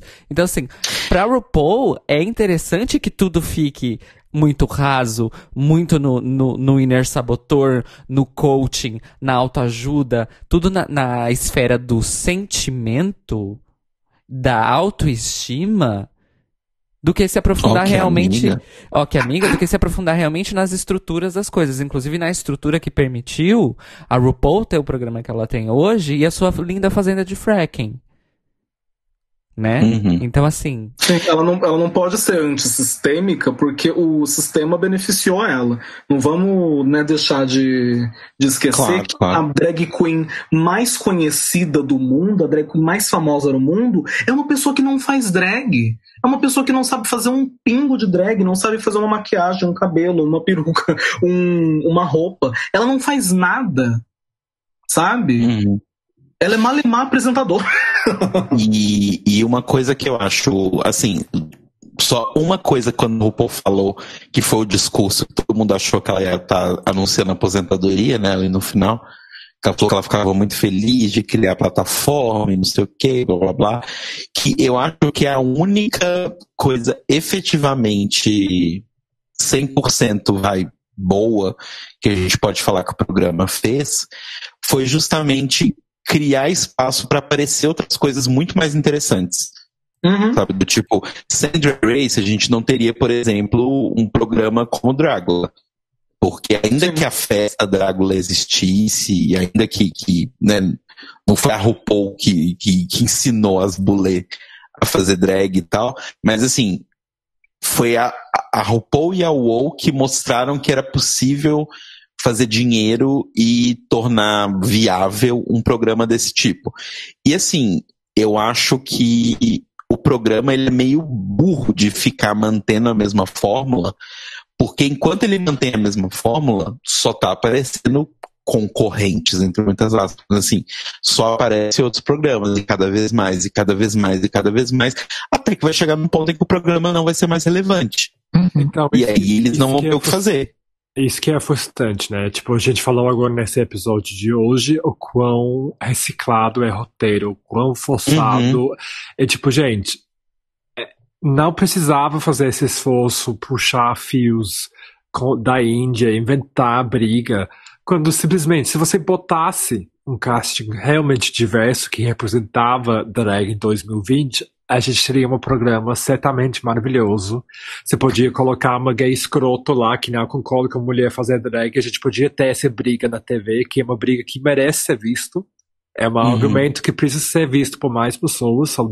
E para que todo mundo tenha essa conversa e consciência. Sabe, não é difícil deixar o programa mais autêntico e, e, e mais interessante. Mas, E eu acho que, assim, além de tudo, além do, do, do tipo, sei lá, vai que eles não querem, ou a RuPaul não quer, enfim. Se você for analisar apenas pelo lado mercadológico da coisa, pensando única e exclusivamente na grana e foda-se o resto na audiência, ele só tem a ganhar. Porque, assim, uma coisa que Drag Race tem muito forte é que existe um público cativo que gosta do negócio. A gente, por exemplo, a gente se irrita toda semana com essa porcaria desse programa e mesmo assim a gente gosta do programa. E é por isso que a gente faz um podcast toda semana há cinco anos falando sobre. Mas eles são burros, porque se eles não começarem a reciclar, além de não chegar gente nova, porque as pessoas já viram uma vez, tentaram e falaram, ah, não, não curti. Além de não chegar gente nova, quem já tá. Opa, saúde. Desculpa. Quem já tá no negócio vai cansar e vai embora. Em algum momento as pessoas vão embora. Sabe? Então, assim, eu acho que ainda que eles não quisessem do tipo ter uma iluminação, falar, nossa, é verdade, né? Nós estamos fazendo um elenco muito limitado, a gente não está trazendo discussões que são importantes. Ainda que eles não quisessem pensar isso, eles quisessem pensar só no dinheiro, ainda assim é uma forma burra de produção. é, Porque eles que- vão chegar a bater a cabeça na testa, A gente- bater a a, a testa na parede. Porque o uma hora programa vai acabar. é. O programa já tá virando tipo uma cobra que come o próprio rabo, porque todo mundo que faz o pro, que tá entrando no programa agora são pessoas que aprenderam drag pelo programa. Então o programa já criou um ideal de drag queen que todo mundo que entra, tá entrando lá agora tá tentando seguir esse ideal. Então, tipo, esse ideal elitista, esse, esse ideal esbranquiçado, esse ideal higienizado, então não tem por que eles buscarem outros lugares, porque já tem a fórmula pronta, a fórmula pronta tá vindo a mesma coisa cada vez mais. É que eu acho que uma Uhum. coisa boa que aconteceu é que quanto mais programas surgem sobre drag, sabe? A gente tem Drácula, a gente tem outras versões do RuPaul pelo mundo que às vezes saem um pouco da- dessas normas. E a gente tem, tipo, coisas aqui no Brasil, Drag Music Queen e outras coisas por vir. Ah, então a gente pode ver através dessas outras instâncias de drag na TV essas outras perspectivas, né? Eu acho que uma mania que todos nós temos é cobrar que o Drag Race seja um reflexo verdadeiro da comunidade. Que talvez. É, e nunca vai ser. É, e que nunca vai ser Uhum. porque é um programa de TV. Então, eu acho que quando a gente leva isso em consideração, às vezes a gente consegue tomar esses dois passos para trás e pensar: olha, isso é um programa roteirizado para ver VH1, então a gente tem que aceitar o que é pelo que é, né? É, é frustrante porque podia ser mais, mas não sei. É, é uma rela- relação delicada, né? Porque a gente quer mais, mas também é, é um produto. É um produto num sistema capitalista que quer vender o que quer vender para o público que tem. Uhum. Sim. Que pessimista, Pessoal. gente. Desculpa. Não, mas é, é, é fato, né, Aba? Eu acho que. E é- acho que a gente já tocou muito nesse ponto também sobre como a coisa degringolou quando foi pra VH1, né? Então. Adequações que foram feitas e que realmente fizeram muito do, do brilho do programa embora, né? Mas Até enfim. porque a VH1 tem um conteúdo bem focado, né? Em, nesse, em, reality, em, em reality shows. Eu não ia falar dessa forma, porque eu sou polida, né? Mas é isso, né? Em baixaria, né? No queima quingaral. Então, pode ser que em breve nós tenhamos aí uma briga real em RuPaul's Drag Race, né? Uns tapa na cara, umas navalhadas, não sei, quem sabe. Eu não sabe, duvido. sabe o que eu pensei? Que o melhor final para esse All Stars, e na verdade para qualquer edição futura, seria aquele final que sempre fazemos no Snatch Game. Hoje o vencedor é. Ninguém liga, não Who cares, foda-se. Vocês são maravilhosos, vocês nos entreteram um monte. Obrigado, agora vocês podem ir para casa. Sabe? Porque no final é isso. A gente tem a sorte de ver drag queens maravilhosas na TV, fazendo coisas incríveis. Sabe? Na- é, elas são ótimas já. Sabe? Essa coisa de Uhum. vencer e de colocar uma por cima da outra. Eu, eu já pensei mais que uma vez que um formato muito legal para All Stars seria algo mais parecido como uma liga, né? Onde a gente não perde uma toda semana, mas que a gente vê 10 drag queens maravilhosas concorrendo cada semana em outros desafios que puxa os talentos ou fraquezas de cada uma. E talvez, não sei, elas ganhem pontos e no final coroa-se uma vencedora, ou sei lá. Mas... O famoso pontos corridos de Drag Race que as pessoas querem tanto, né? Aham, sim. Sei lá. É tipo, tipo Queen of Drags, né? Queen of Drags é pontos corridos. Ah, Mas tem não- eliminação não toda acredito. semana. Eu acho que o que a Aba tá propondo é um, um concurso sem eliminação, é isso mesmo? Ah, ok, ok. Sim. Uma- Olha, não querendo fazer promoções, mas o TNT Drag. competição online que eu tô participando. Ai, meu Os primeiros três episódios são corridos com contação de ponto e depois a metade sai. Mas tem o quê? Três episódios para as pessoas mostrarem o talento. Olha que legal. Já é mais legal. A gente precisa fazer um episódio sobre TNT Drag. Ah, E por- não chamar da minha- cota louca, né? Não, de verdade, se não quiser me chamar, fica à vontade. Fica à vontade. Chamem a Desiree Beck, que é uma lenda de Salvador. A bicha é incrível. Eu abro mão. Olha, a Dakota já querendo fugir, gente. A Dakota não gosta de fazer esse negócio de review, né? Não. Cansou. falar mal dos outros. Aí de- de- do- o meu cast eu tô tendo dificuldade, porque se eu falar mal, eles brigam comigo. Gente, vamos falar da, dos looks da Runway? Vamos, que agora eles estão no Instagram. Você conseguiu postar? Consegui. Então vamos lá.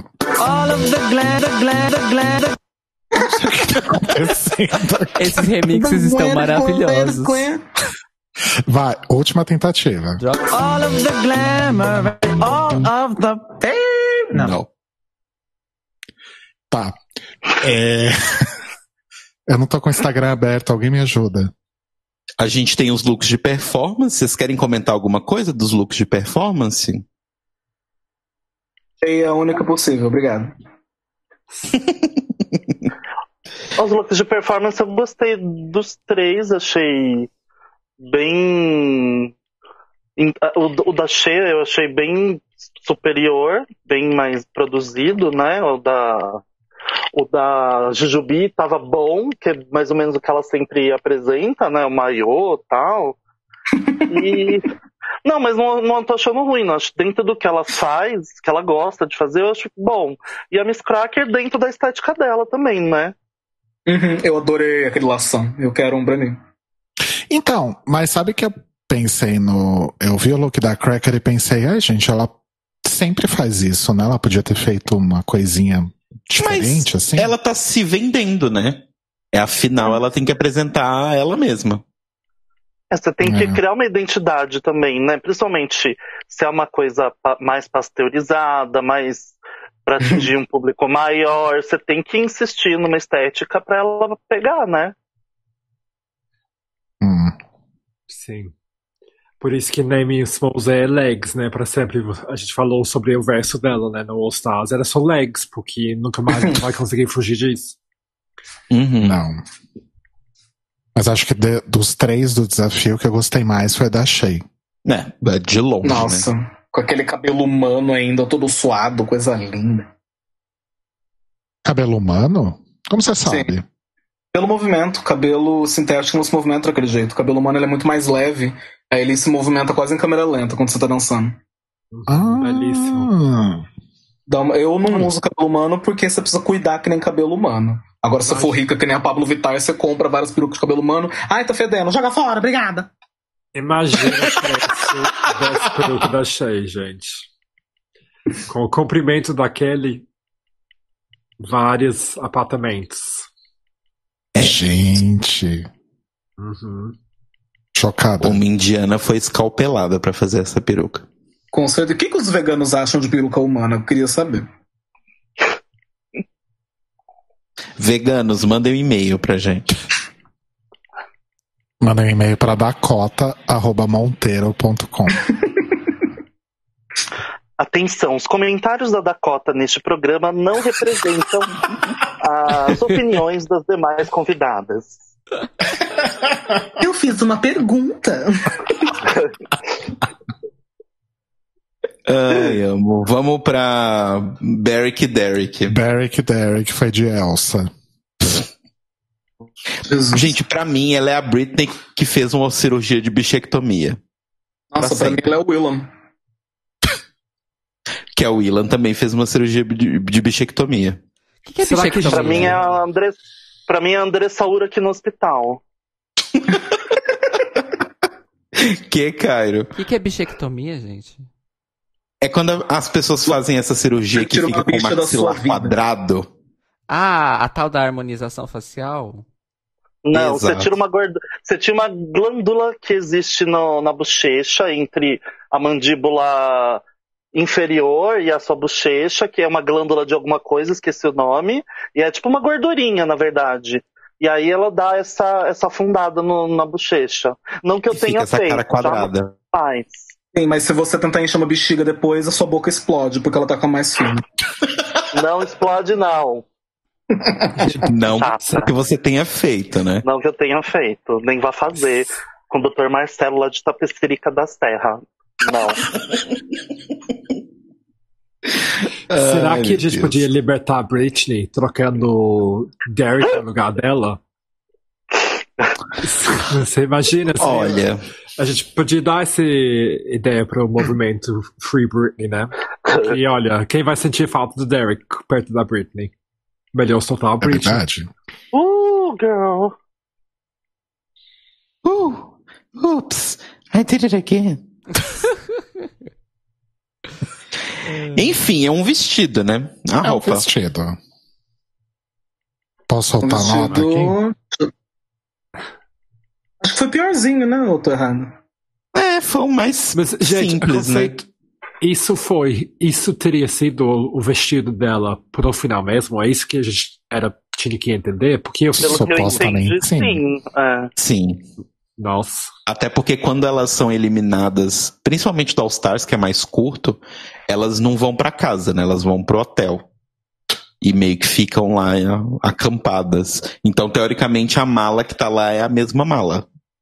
Então, do tipo, ela não foi pra casa pegar esse vestido, entre aspas. Sim.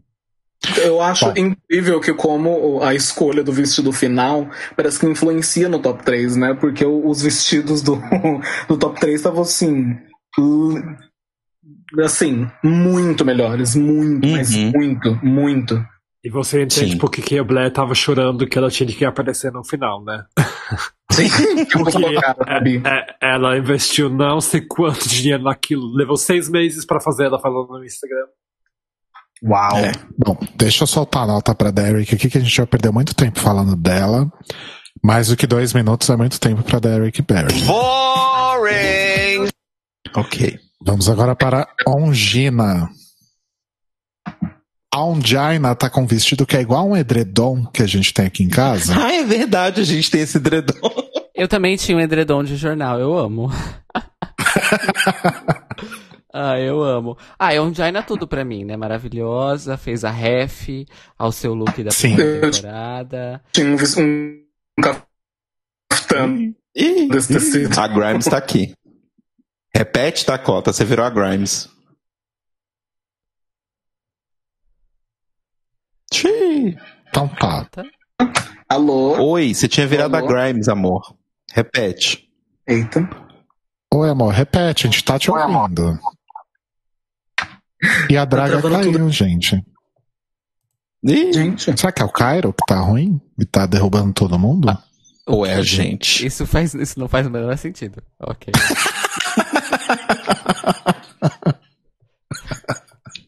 Alô? Oi. Oi, Beth? eu só tinha falado. Meu nome também é Beth. Eu só ia falar que eu tenho um. Eu tinha um cafetã desse tecido de jornal, só isso que eu queria, meu Deus. Ah. Pô, obrigado aí pela edição, viu, Dakota? Arrasou. Quem que é?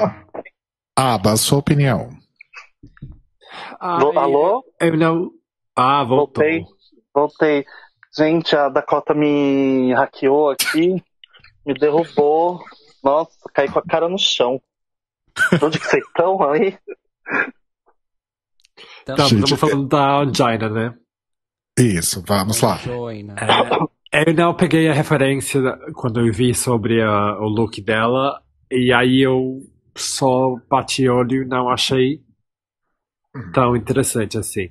Ainda, eu amo a Angina também, mas dos looks que a gente já viu dela nessa temporada, achei mais fraca que ela mostrou. Uhum. Uhum. Mas assim, ela saiu cedo também, né? Eu acho, que- acho meio impossível que esse não seja o vestido de final dela. Ela só pegou, tipo assim, ah, eu vou usar esse aqui. Pra não gastar aquilo que custou caro. Exato. Dá aquela sensação, né? Eu tinha esse. hum, Será que pediram pra elas levarem um backup? Tipo, tragam um vestido para caso vocês é, entrem no top 3 e tragam um vestido Ah, caso vocês tenham sentido. sido eliminadas. Acho que não faz sentido. Hum. Bom, enfim. É, mais alguém sobre a Angina? Não, é assim, eu, eu não achei ruim, eu achei bonitinho. Mas é, é. É menos boring que o da Derek, mas é tipo. Ah, Uma coisa assim, notícias populares.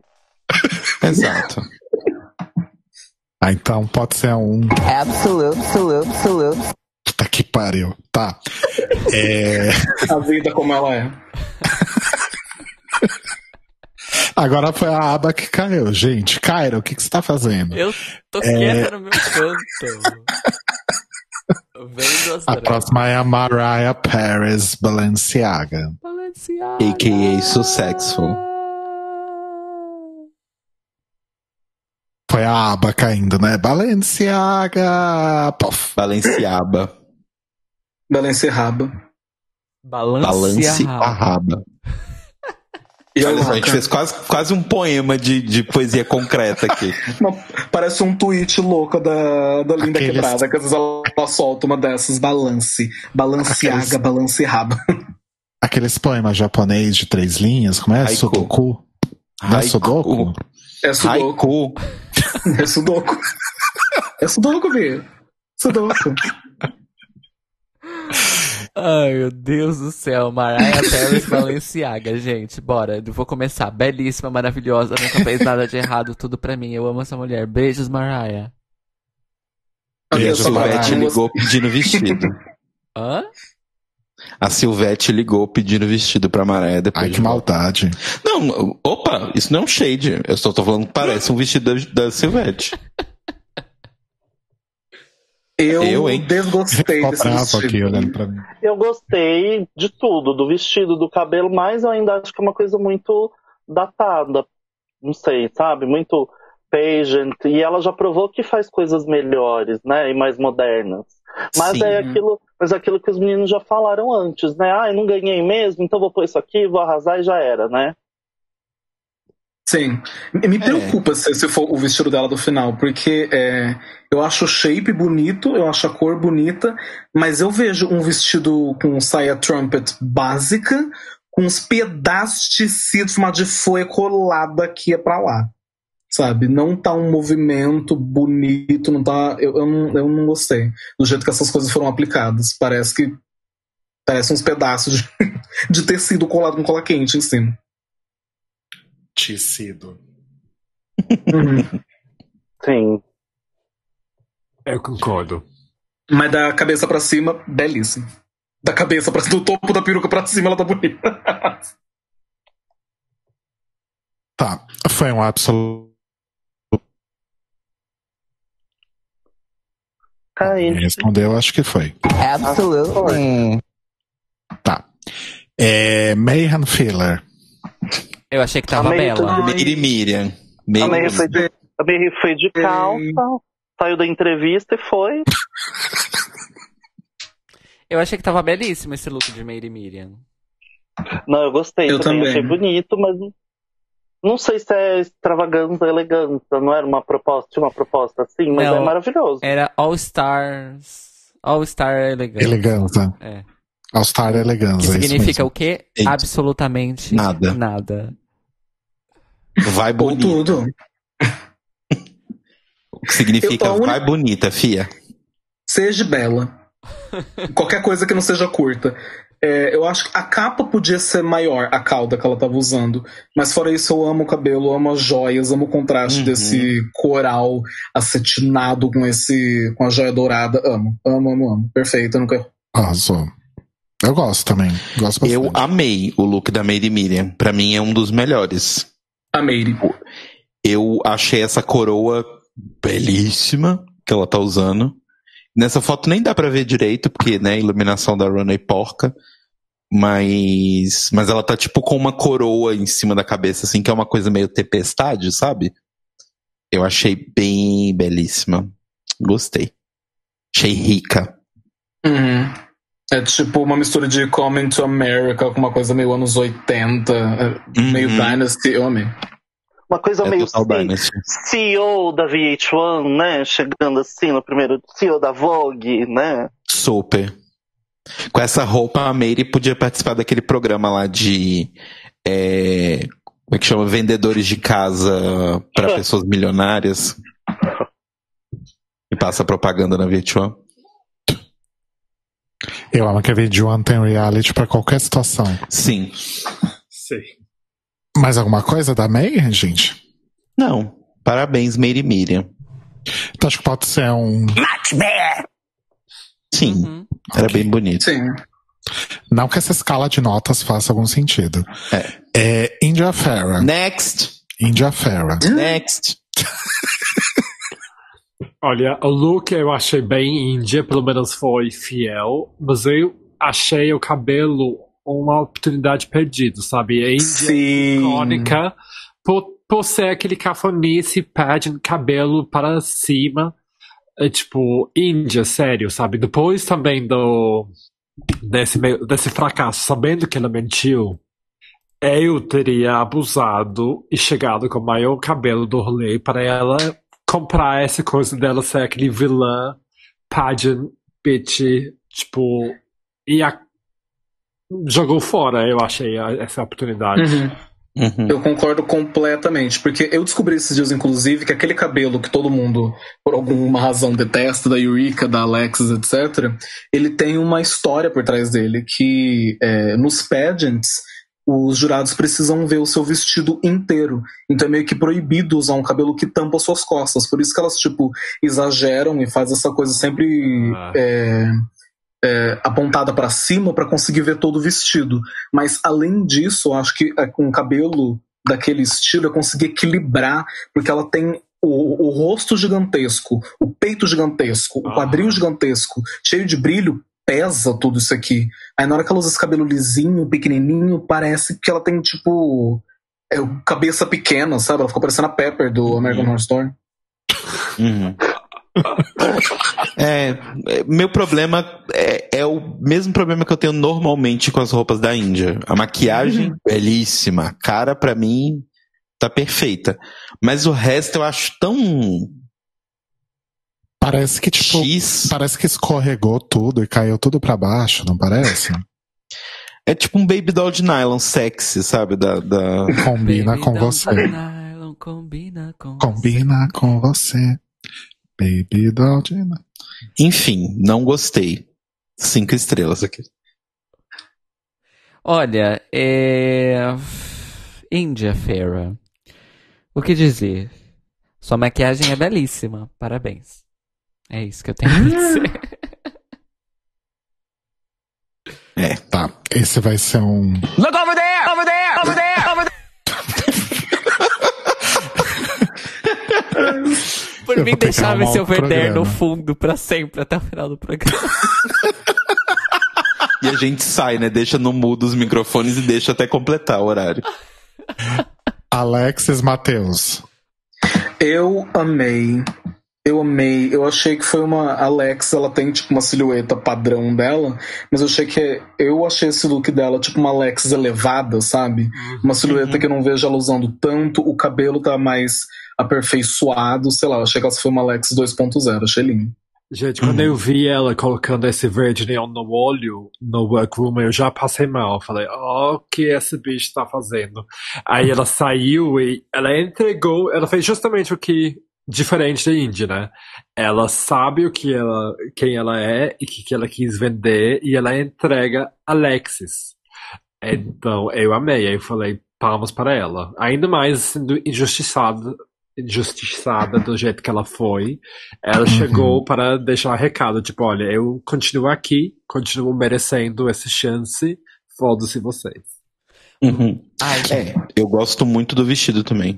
Gostei É, eu bastante também. Eu achei maravilhoso. Acho que de todos os looks, acho que é um dos meus favoritos. Uhum. Sim, bem polido, exa- exagerado, mas no ponto certo, assim. Uhum. Ainda é ela, ainda é pageant, ainda é brega, mas é maravilhoso, assim. Não É, que brega não seja maravilhoso, mas ele é bem, bem, acho que ela achou um ponto certo, assim. Uhum.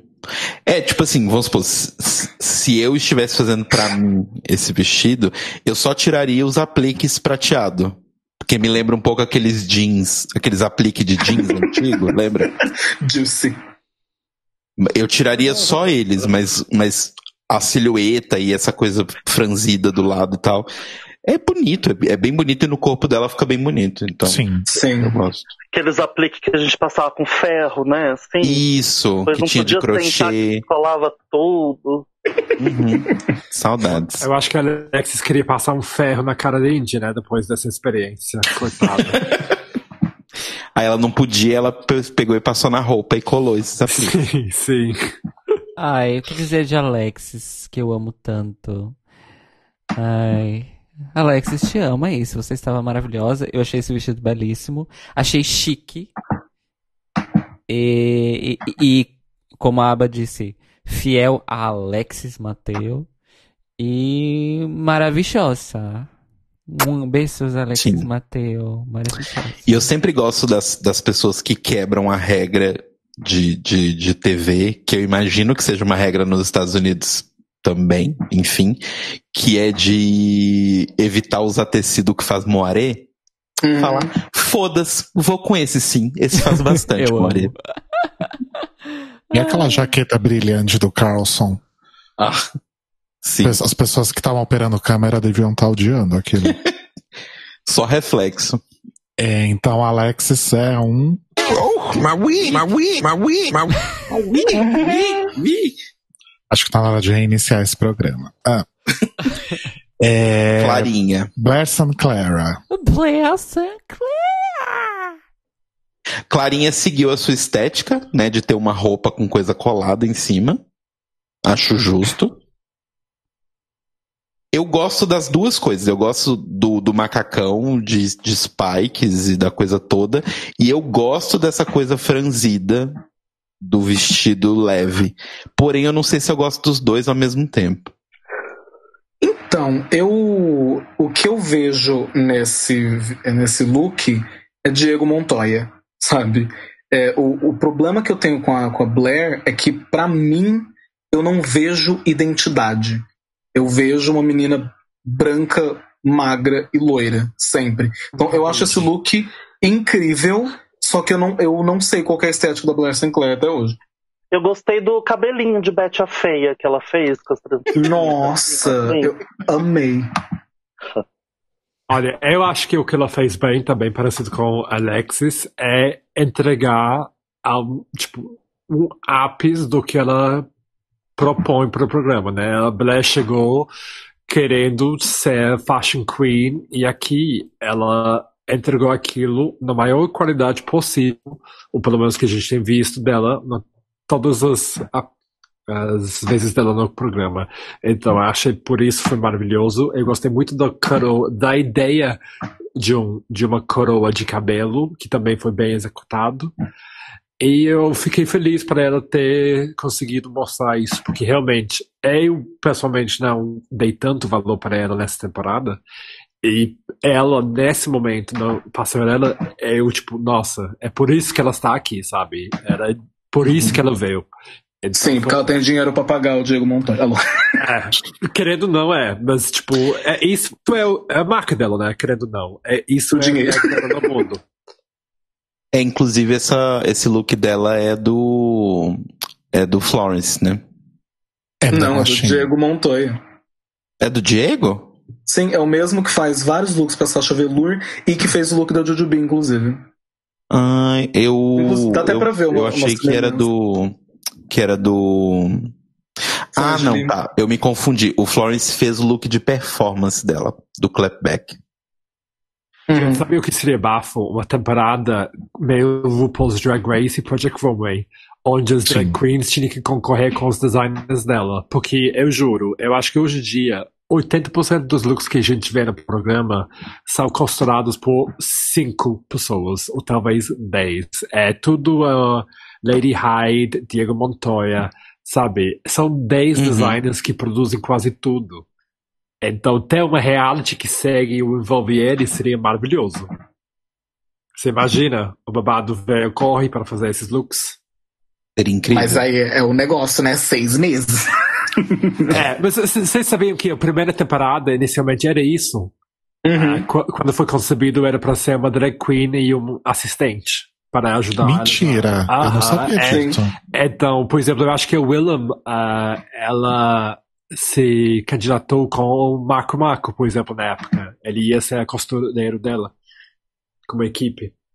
Gente. Que bafo, eu não sabia disso não. Aham. Aí elas mudaram de ideia de última hora. Gente. Breaking Então- news. Nossa, eu tô chocado. Seria muito Por- incrível, na Por, verdade. por né? isso que, por isso que eu acho que na primeira temporada tem ajuda no workroom, né? Acho que a gente não chega a ver, mas elas falam que, tipo, olha, vai ter ajuda para vocês costurar os looks nesse desafio de costura. E eu acho que até o Marco Marco aparece. Ele é uma das pessoas ali no workroom que ajuda a costurar as roupas à medida que elas estão desenhando. Então Hum. ainda teve esse elemento de vai rolar ajuda. Mas, obviamente, depois eles tiram isso para criar drama e para pessoas como Chandler fracassar. Sim. É, pelo que eu me lembro dos looks que elas constroem nas primeiras temporadas, faz bastante sentido. O Marco Marco tá lá. Ok. You know? Tá. Ai, gente, eu gostei do esse- Marco Marco em Next in Fashion. Não Também. vou mentir. Sim. Nunca vi. É legal, tirando o Ten Friends, que é o apresentador do programa, um dos dois. Então, da Blair é o que? Um much better? É um much better. O pessoal gostou. O meu Much Better vai pro Diego Montoya, obrigado. Aí a próxima é a Jujubee. Jujubinha. Tá que pariu. Diego Que Montoya chute. também. Uhum. E a diferença que eu vejo aqui, por exemplo, é que você consegue ver todo o a coisa do background dela falou do Buda, etc, dessa figura nem masculina nem feminina. O eu gosto desse contraste dessa mu muito textura, muita textura, muita textura de, de brilho bordado com uma cor sólida por cima. Acho que faz um equilíbrio muito bonito e eu amo quem consegue fazer roupa que não fica aquele calcanhar separado do sapato sabe? Uhum. Que fica tipo, ah, é um bodysuit inteiro, cobre tudo, mas você tem que ver o peito do meu pé. Então, é, é perfeito, perfeito, perfeito, perfeito. É, Sim. Eu, eu acho que isso é realmente um dos melhores looks que a gente já tem visto no programa para mim. E eu acho que ainda mais quando no contexto do final, ainda mais porque final é aquilo, né? É vestido de gala, exageradão. Algumas pessoas fazem coisas mais interessantes ou menos. Mas o fato da Jujubee conseguir conceber um macacão colado no corpo, que não seja simplesmente uma, sabe, um macacão colado no corpo, mas tornar isso algo tão chamativo, tão grandioso quanto isso ficou, achei genial, assim, porque realmente, mesmo sendo uma silhueta simples, ficou luxuoso, dramático, autêntico para a história e trajetória dela. É, eu fiquei chocado mesmo. Não estava esperando verdade. isso dela. A personalidade, né? Como a gente falou um pouquinho antes, ela gosta dessa estética de macacão, de maiô, mas pegou essa estética que ela gosta, que ela trabalha, tem, ela gosta muito de fazer performance com maiô, por exemplo, né? Com bodysuit. E elevou isso ao milésimo nível, assim, né? Maravilhoso. Eu Uhum. achei. Se, se vocês lembram na semana passada, fazendo a coisa da comédia, gente, ela usava o look do promo dela de All Star Azul, que era um simples vestido azul. Sim. E aí, aí você vê, tipo, de daquilo para isso, você percebe como ela cresceu. E agora, sabendo isso que você falou, Dakota, de que é o mesmo designer, pra mim ficou mais claro ainda de por que, que eu não gostei tanto do look da Blair. Eu acho que esse tá na medida certa o contraste entre as duas coisas, sabe? As Uhum. texturas do, do, do macacão e, e o tecido em cima. O da Blair eu acho que tá os dois over, e aqui eu acho que tá fazendo mais sentido pra mim, pelo menos. O, o Diego ele tem uma, uma identidade muito forte nas coisas dele. Tanto que esse tecido, esse look que a Jujubi tá usando, se mudar um pouco e tirar o contexto asiático, você consegue ver a Sasha Velour usando ele de boa também. Sabe? É uma questão Aquele de de saber alienígena trabalhar com dela. designer. Aquele de alienígena dela é dele também? Da final da acho. décima? Provavelmente, não tenho certeza, mas provavelmente. É a cara dele. Arrasou. Gente, é, eu só queria dizer que quando a Jujubi virou a, a passarela e apareceu, eu soltei um de verdade. Tipo, como eu não soltava em Runway de Drag Race há muito tempo. Belíssimo. Uhum. Gasp. Gasp. Aham. E, e a história e a ref, ai, tudo, né? Ai, Jujubinha, né? Ai, caralho, eu te amo, Jujubinha. Eu amo. Você fala pro Cairo, ai, comenta esse look. Ai, Jujubi, te amo. Hoje eu tô, hoje eu tô igual a, a, a, a mesa de jurados de Drag Race. E afinal, eu só elogio.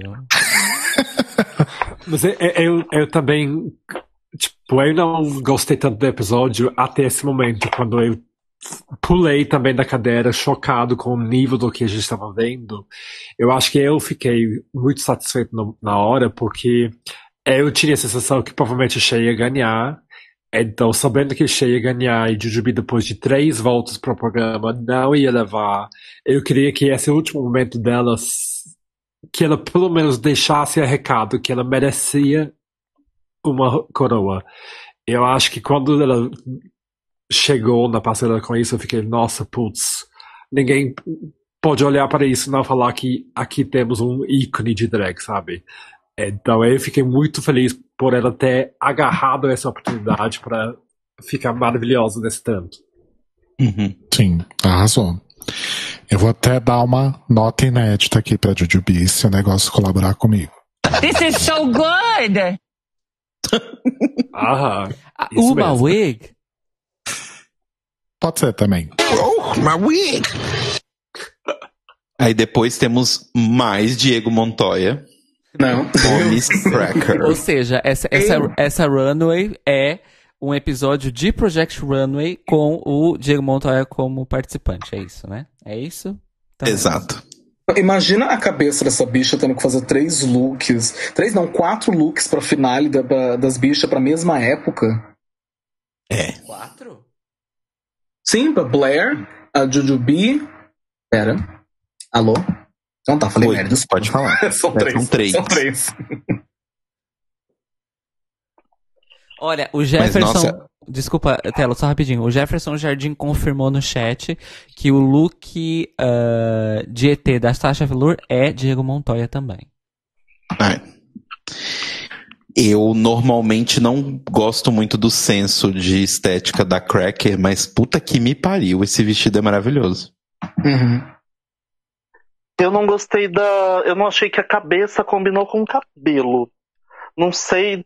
Não tem uma solução melhor, mas não, não gostei, assim.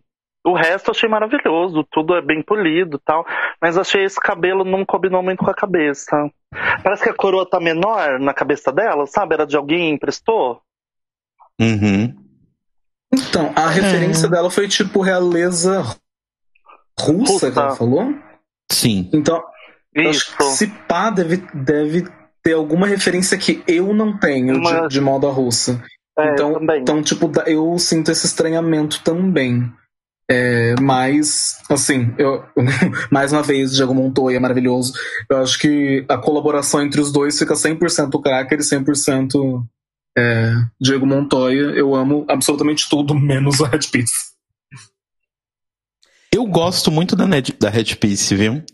Me lembrou, inclusive, uma vilã de, de Tsubasa Chronicle, que é um, um, um, um mangá, que ela é uma bruxa que tem um Red Piece, que é uma coisa meio assim também.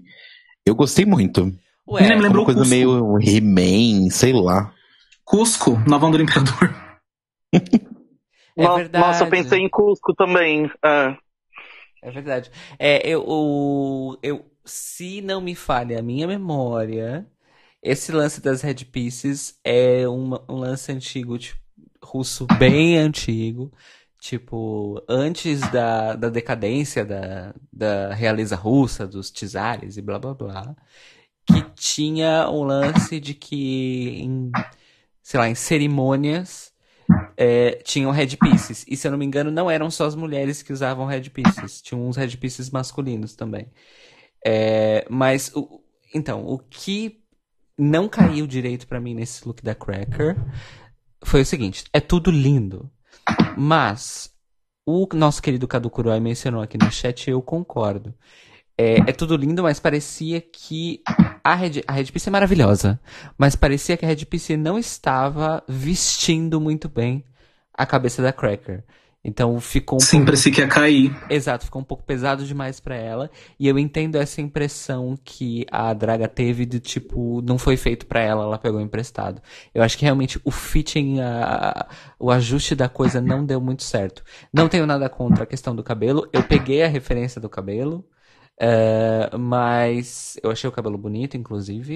E quando ela anda de Uhum. costas, o cabelo fica muito bonito no vestido. Mas assim, é belíssimo, mas hum, a Red Piece não caiu bem na Cracker do jeito que o Red Piece tá feito. Ué. Eu acho que ele deveria ser, ele acho que ele deveria ser menor. O Red Piece todo ca- tinha que ser menor. Então, no carnaval tem um truque que a gente faz com o Red Piece pra ele se ajustar à cabeça de quem vai usar, né? Tanto que, por exemplo, as costureiras vão fazer cabeça de 100 pessoas de uma ala, as cabeças têm todo o mesmo formato, só que elas têm uma- um ajuste atrás, né? Então, acho que talvez fosse isso, a questão de ou medir, ou tem algum, como a Dakota disse, tem alguma questão aí cultural que nós não estamos habituadas, estamos julgando erroneamente, aí eu não sei. O que eu acho do, do look no todo, eu acho que talvez o tecido seja um pouco pesado e a cracker é pequenininha, sabe? Uhum. Eu sinto isso, que tipo, fica difícil fazer o ajuste ficar 100% é, bonito no corpo, Porque ela, de qualquer coisa que coloca nela, fica meio blouse, fica a menina usando a camiseta do pai. É, tinha uma coisa no cintura dela que parecia que o próprio tecido não estava assentando muito bem. Parecia que tinha uma armação por baixo que não estava caindo da forma certa. Então, eu também percebi que acho que teve algo do fit da roupa que não estava acontecendo. É, e a- o Luiz West trouxe aqui a- o nome da família real que usava, a russa que usava essas, esses babados, eram os Romanovs, os famosíssimos Romanovs. Ah, É, da Anastasia? Exato. Anastácia. Só que assim, quando, quando eles foram mortos na que, né, a história da Anastácia e tudo mais, eles já estavam aí no poder há mais de um século. É, mas aí tem outra coisa aqui que eu lembrei. Aí é uma observação cultural histórica mais generalista. Tem uma coisa em relação às elites europeias de períodos ah, de transição ali, que não sabia muito bem se era um estado, se era um reino, blá blá blá. Mas na época da ostentação, vamos dizer assim, vamos chamar assim, tinha um- um- uma coisa de estética em relação ao, à vestimenta, mas principalmente a peças de cabeça, desde perucas até ornamentos, que era, eles não tinham a mesma relação de proporção e proporcionalidade que a gente tem hoje em dia em relação ao que é esteticamente agradável ou não.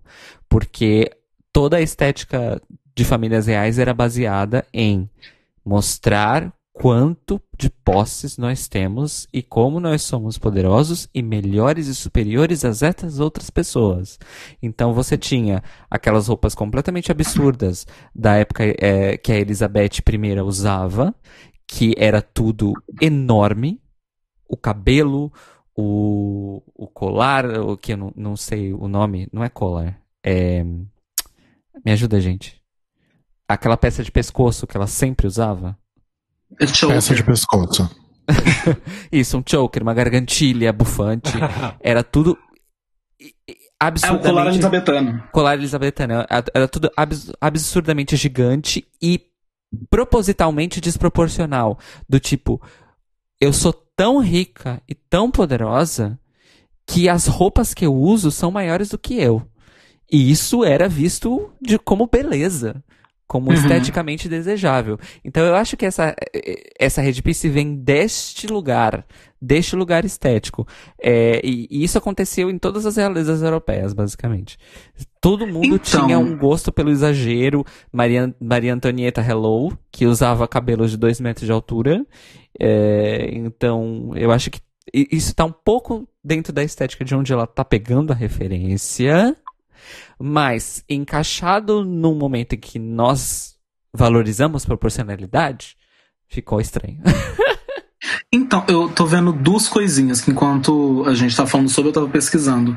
A primeira, eu tô vendo o formato do, do Red Piece, ele tem esse formato de cabeça acima dele e tem esses detalhes do lado. Então, acho que olhando, dá a impressão que o que tá do lado do olho era pra estar mais pra baixo. E que o que tá em cima era pra encaixar melhor na cabeça. Acho que essa questão, não que esteja colocado errado, mas acho que o, o design dele dá essa impressão. E Outra- é minha impressão, pelo menos. O- e olhando, pesquisando, eu vi que, tipo, tem vários tipos de headpiece que elas usavam. E tinha o headpiece que elas usavam pra trás da cabeça, que aparecia o cabelo dividido no meio, ou um. Ou tipo uma franja, etc., dependendo da época. E tinha o headpiece que cobria a cabeça inteira e o cabelo não aparecia. Então acho que talvez esteja nessa intersecção, sabe? De aparece o cabelo, não aparece o cabelo. E acho que é isso que não tá, tipo, fechando. Sabe? Parece Entendi. que o, o Headpiece.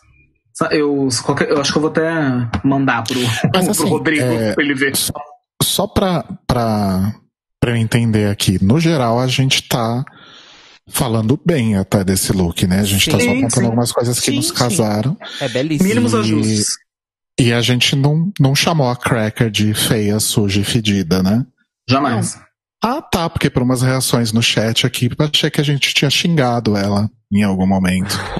Mas tá tudo bem, né? É, Qual que a nota a gente vai dar pra esse look, então? Pra Much mim- better? Pra mim é uma wig. Numa boa. Mesmo Pra com mim é uma wig também. Mesmo com os ajustezinhos. Porque, nossa, belíssima. Tá. Justo. Assim, Não vamos falar que a gente odeia a Cracker, né? Arrasou. Vamos lá. Oh, my wig. Pronto. É, Mais alguma coisa sobre o look da Cracker, gente?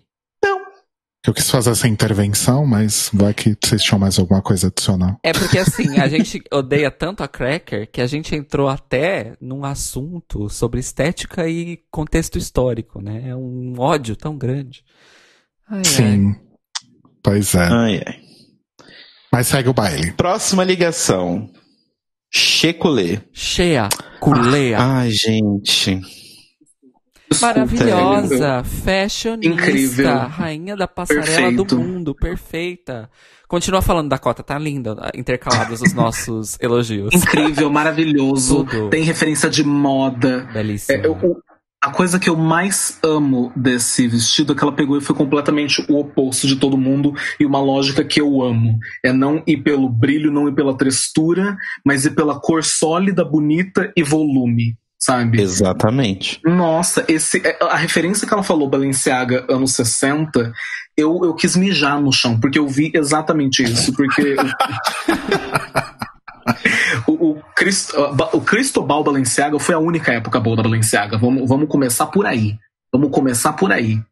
É, e incrível, o, o- o- o- nossa, gaguejando.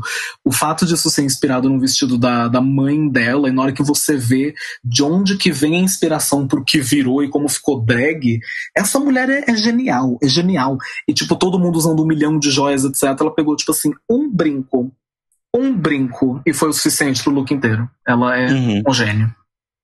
Mas isso, isso de trabalhar com contraste é uma coisa que muitas precisam aprender, né? Porque, tipo, beleza, você pode ir com a coisa mais impressionante do mundo, mas lembra que você vai estar naquela passarela, com aquela luz, com aquele tanto de gente em volta. Então, isso influencia muito, né? No final das contas. E eu acho que isso dela ter ido com uma coisa.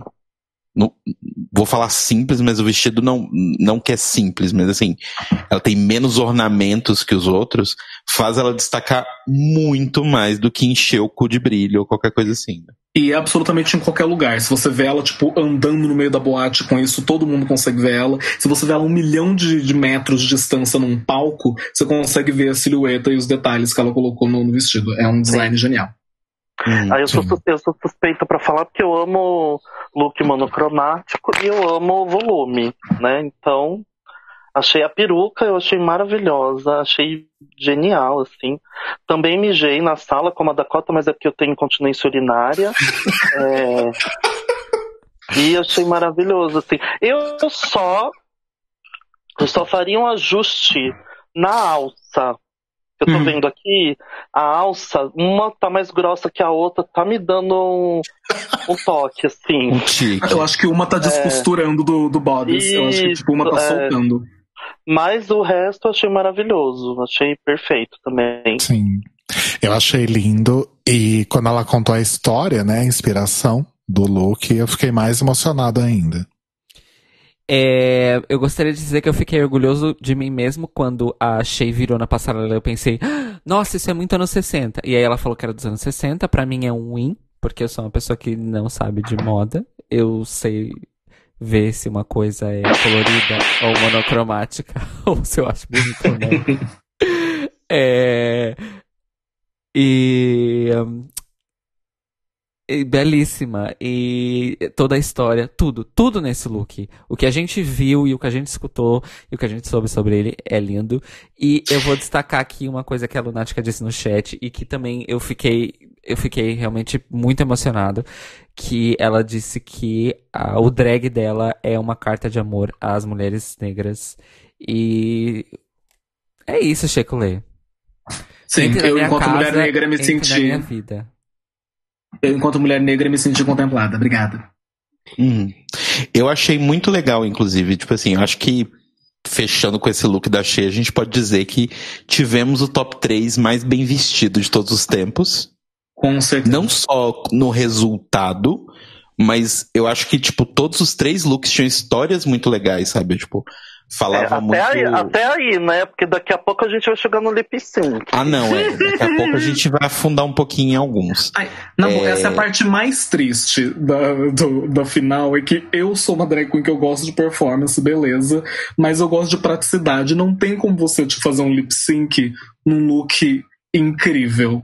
Não É. tem como você dar uma puta performance num look bonito o Tem suficiente. sim. Olha, é, é, Tem gente, sim. gente- Não seja preguiça. a gente tem a, a, a Tô brincando, viu, Montrese, gente? né? Não me cancelem. Deixa a aba falar. derruba a draga do chat.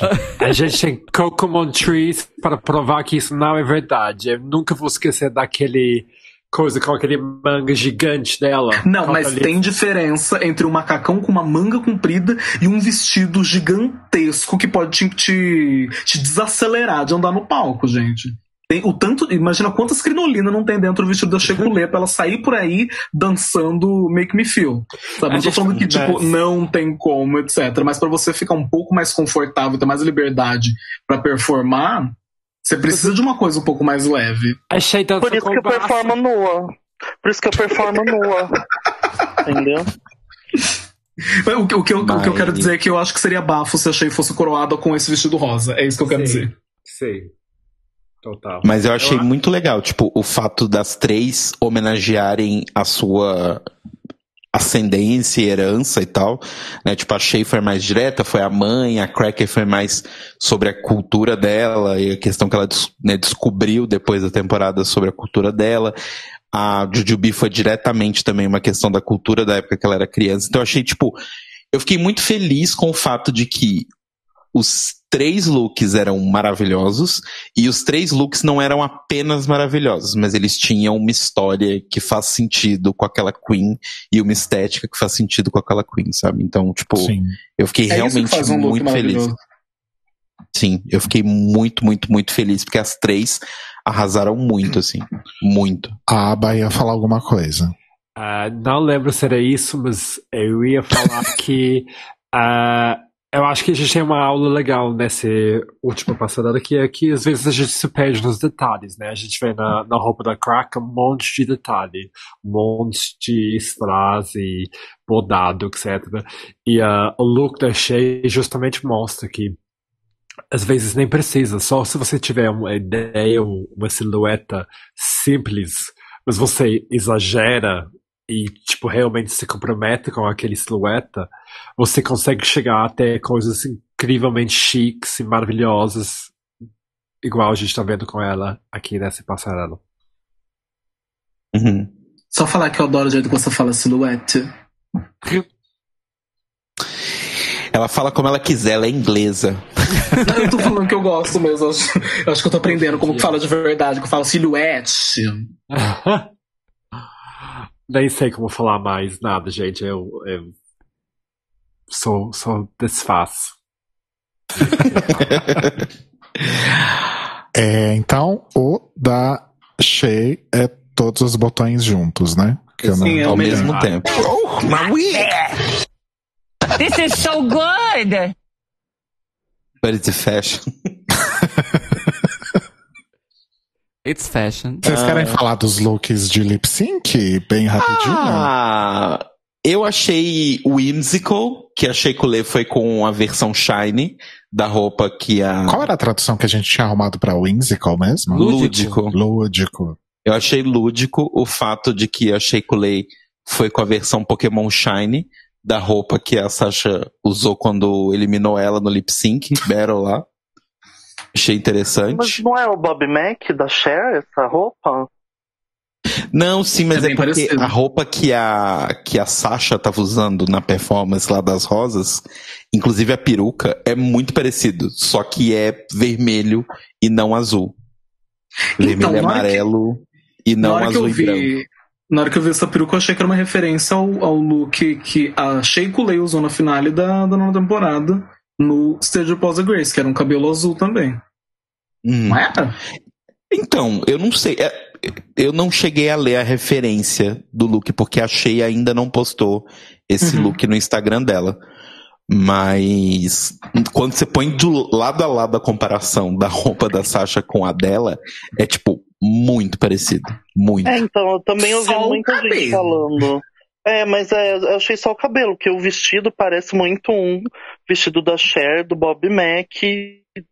Não lembro o ano, mas eu vi em algum lugar hoje no Facebook. É bem parecido também. Não sei. Uhum. E o da, da, da Sasha era curto, não era? Não era um vestido que terminava antes do, do É, joelho, né? etc. Não É. sei. Mas aí chegamos ao, com- ao requisito maiô, né? Nossa. Bodysuit. Eu vou dizer, vê- eu achei genial a, a Sheita falando assim: olha, eu vou performar, eu vou performar. Mas eu vou receber essa coroa num vestido e pau no cu de vocês.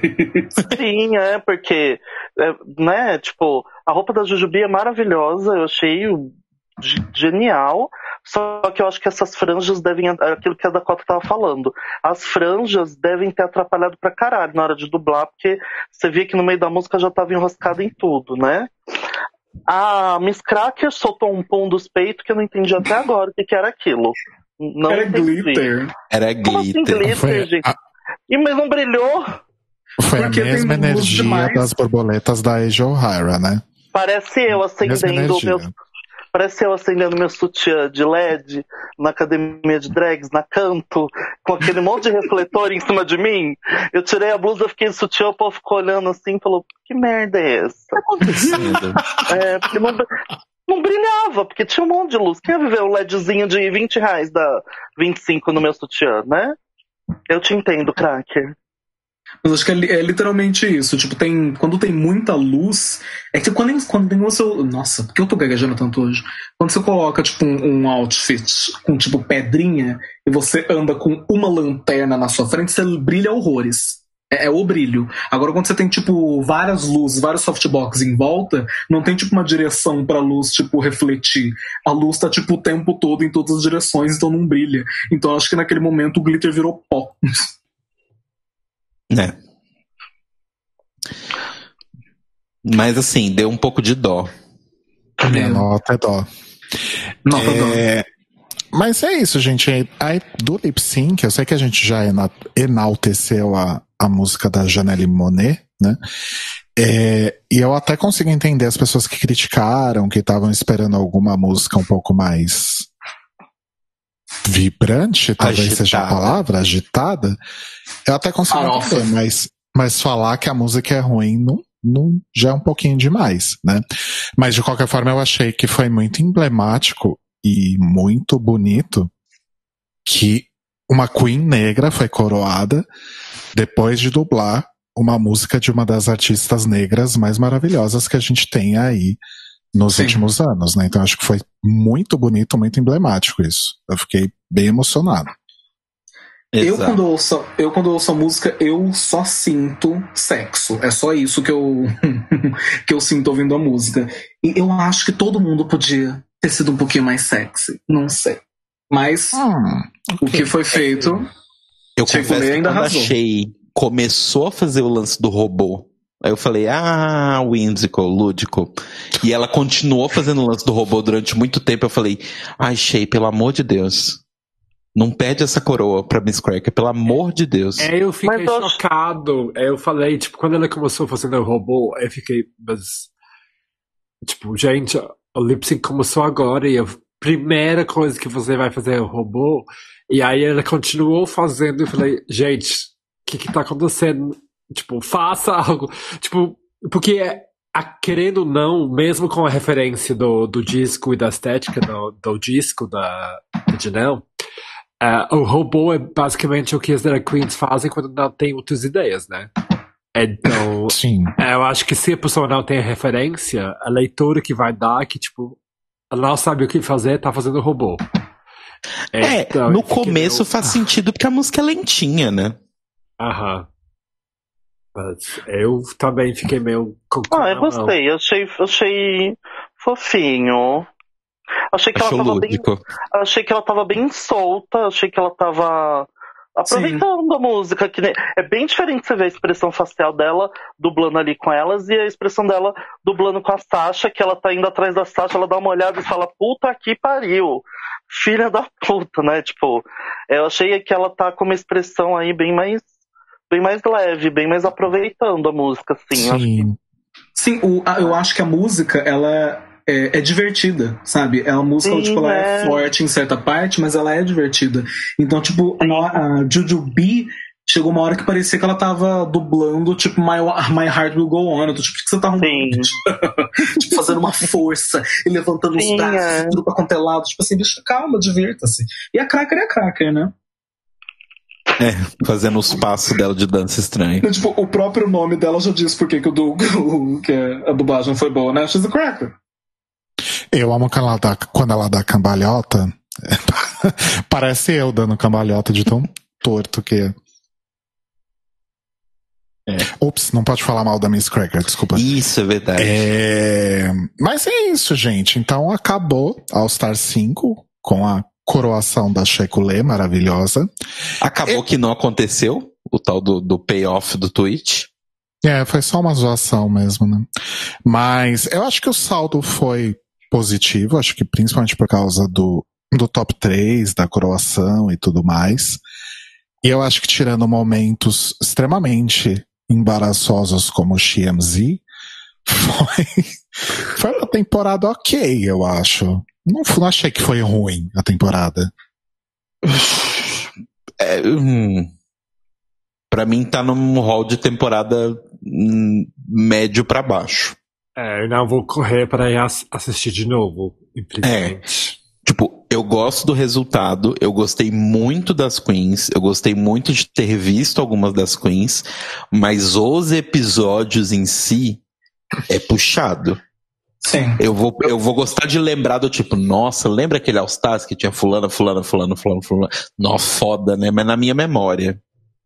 O, o, Sim, Snatch, eu- eu- o Snatch Game com certeza eu vou revisitar, porque tanto o Shea quanto o Jujubee Uhum. foram ótimos juntos. E o Walter Mercado também, né? Sim, Sim. verdade. E eu fico- a única coisa que eu fico chateado é tipo assim, poxa, de tanta temporada pra Shekulé ganhar tinha que ser essa? É. Ela merecia uma temporada melhor. Tipo, as queens são ótimas. Eu acho que esse é um dos meus casts favoritos, se eu for ser sincera. Só que os desafios, as porcaria que a produção faz, esse negócio de Lip Sync Assassin também, na boa. Não, Ah, eu gostei da Lip Sync Ah. Assassin. Mas não Lá- funcionou, né? não funcionou. Tipo, a, a Lip Sync Assassin de verdade, que foi a Kennedy Davenport, eles chamam pra passar vergonha dublando aquela música ruim. A música country. Puta que pariu. Eu acho que assim.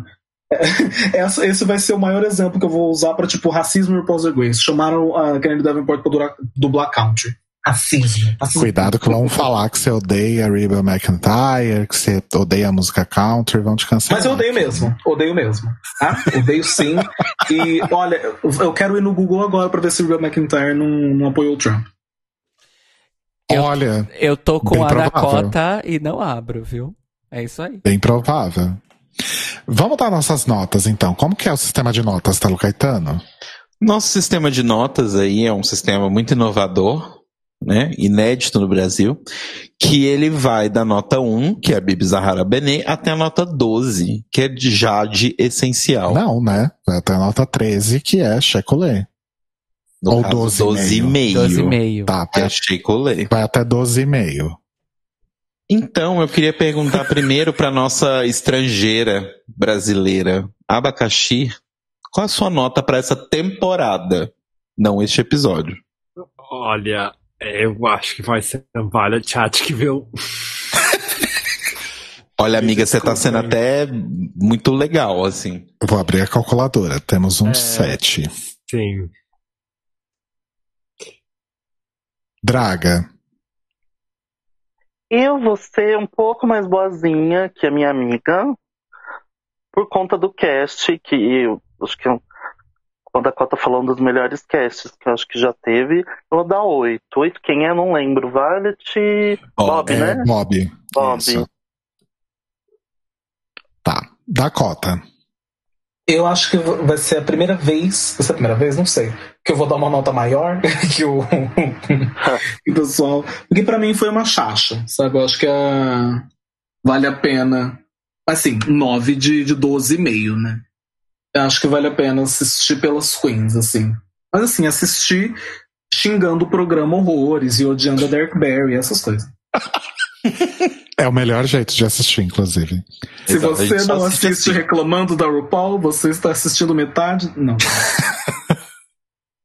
Tá, então 7, 8, 9. Cairo Braga. Eu vou dar uma. Ai, meu Deus. Eu vou tomar um tacacá. Eu vou dar uma cheia coleia perdendo pra, pra Sasha. na Ai, season cacete, nota quebrada. Qual que é? É 8.9. Ou não, 8.7. Oito pon- 8.95. É 8.9. 8.9. Telo Caetano. Eu vou ser um pouco menos generoso aí que as minhas amigas, eu vou dar Novidade. uma Bianca. Porque assim, eu, eu concordo que o elenco é muito legal. Eu fiquei muito feliz com o top 3. Eu fiquei muito feliz com a vitória da Sasha. A Mas. Sasha. Ó, da Sasha. da Shea.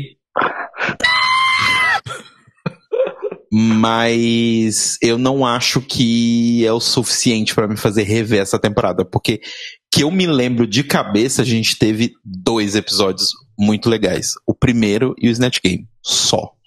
Os outros são ou passáveis ou horríveis. Esse você não gostou? Você achou ruim? Não, eu acho ele passável. Eu acho que a Runway é maravilhosa. O resto do episódio eu não sei porque que tava ali. Hum, entendi. Entendeu?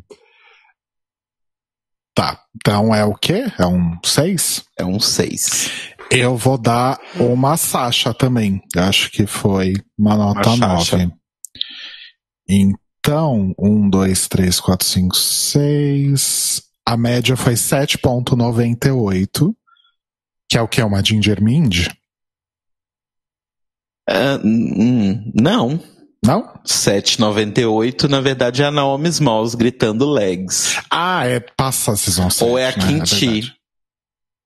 Fat Femination. Tududum, Fat Femination. Tududum. Porque afinal o Cairo tinha que quebrar a nota. Caraguá. Óbvio. Então é isso. É, não vai ter e-mail hoje, não, né? Não, hoje não temos e-mails. Tá, tu quer fazer a transição, Cairo? Vamos lá.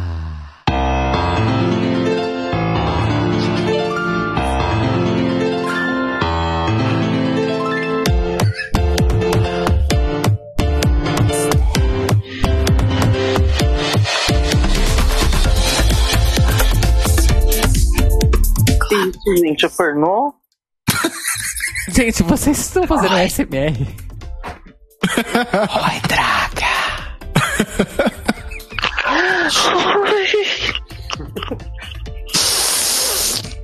Ih, caramba. Que isso? Tá dando meia-noite, né? Enfim. Pra começar o proibidão do The Libraries Open. Já foi a transição, Cairo? Já, amor, estamos no ar. Bora. O público tá só ouvindo as pessoas.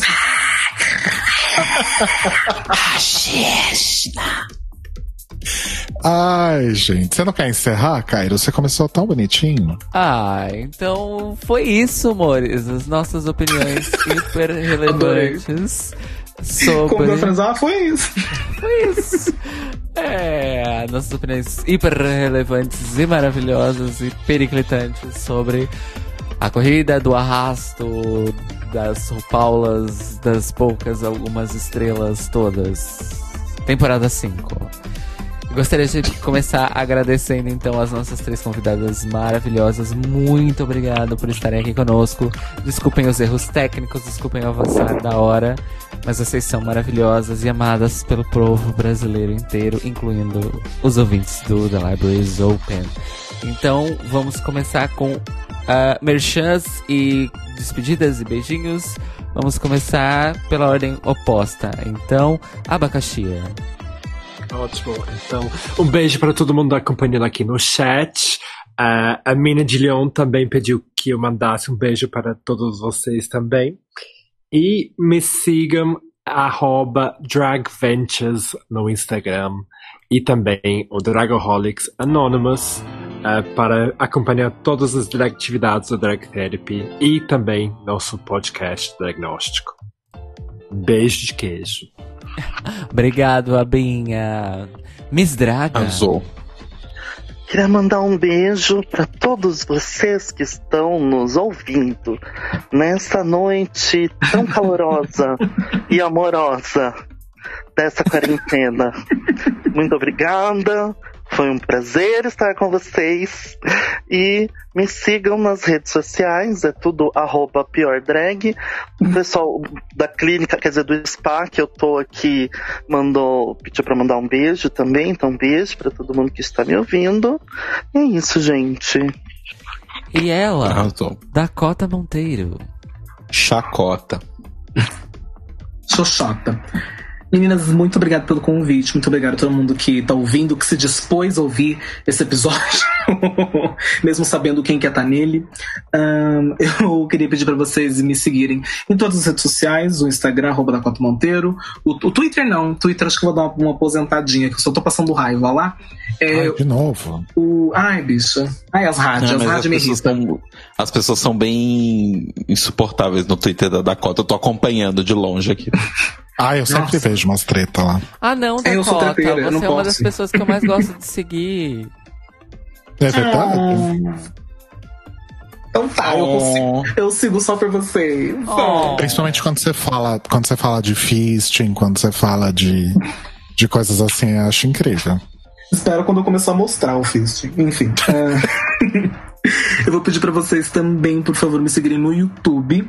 É, e também falar pra vocês que eu estou no TNT Drag, que é uma competição que está sendo organizada por um pessoal muito foda de Salvador, que é uma competição que está acontecendo online, com drag queens de várias partes do Brasil competindo de dentro de casa. Os desafios estão muito legais e é só vocês procurarem o canal Peruas INC, que todos os episódios completos estão lá. Mas se você só quiser ver as melhores partes, você pode ir no meu canal, que eu tô postando todos os meus desafios lá. É, e assim, particularmente eu acho que eu tô sendo a cheikuleira essa temporada, então acho que tá valendo a pena. Vamos lá, vamos lá, vamos lá. Eu amo. Você saiu ano vai- tweetando que eu, você saiu tweetando que o TNT Drag deveria ser engavetado, etc. Não, não, não devia não. Aliás, por que que a Shea falou que devia ser engavetado? Ela ganhou, Pois é. caralho. Foi tudo a favor Ah, dela. não, foi pra tirar uma com os fãs, pelo que disseram por aí. Ah, que Pra bosta. fazer um buzz, criar um hype. Procurem nas fotos da Dakota no Instagram, gente, uma foto dela e mais outras duas drags. Vai ser a final. Igual a Shekulei entregou a final antes. Essa é a melhor parte de fazer cada um da sua casa. Ninguém sabe como que a gente interage.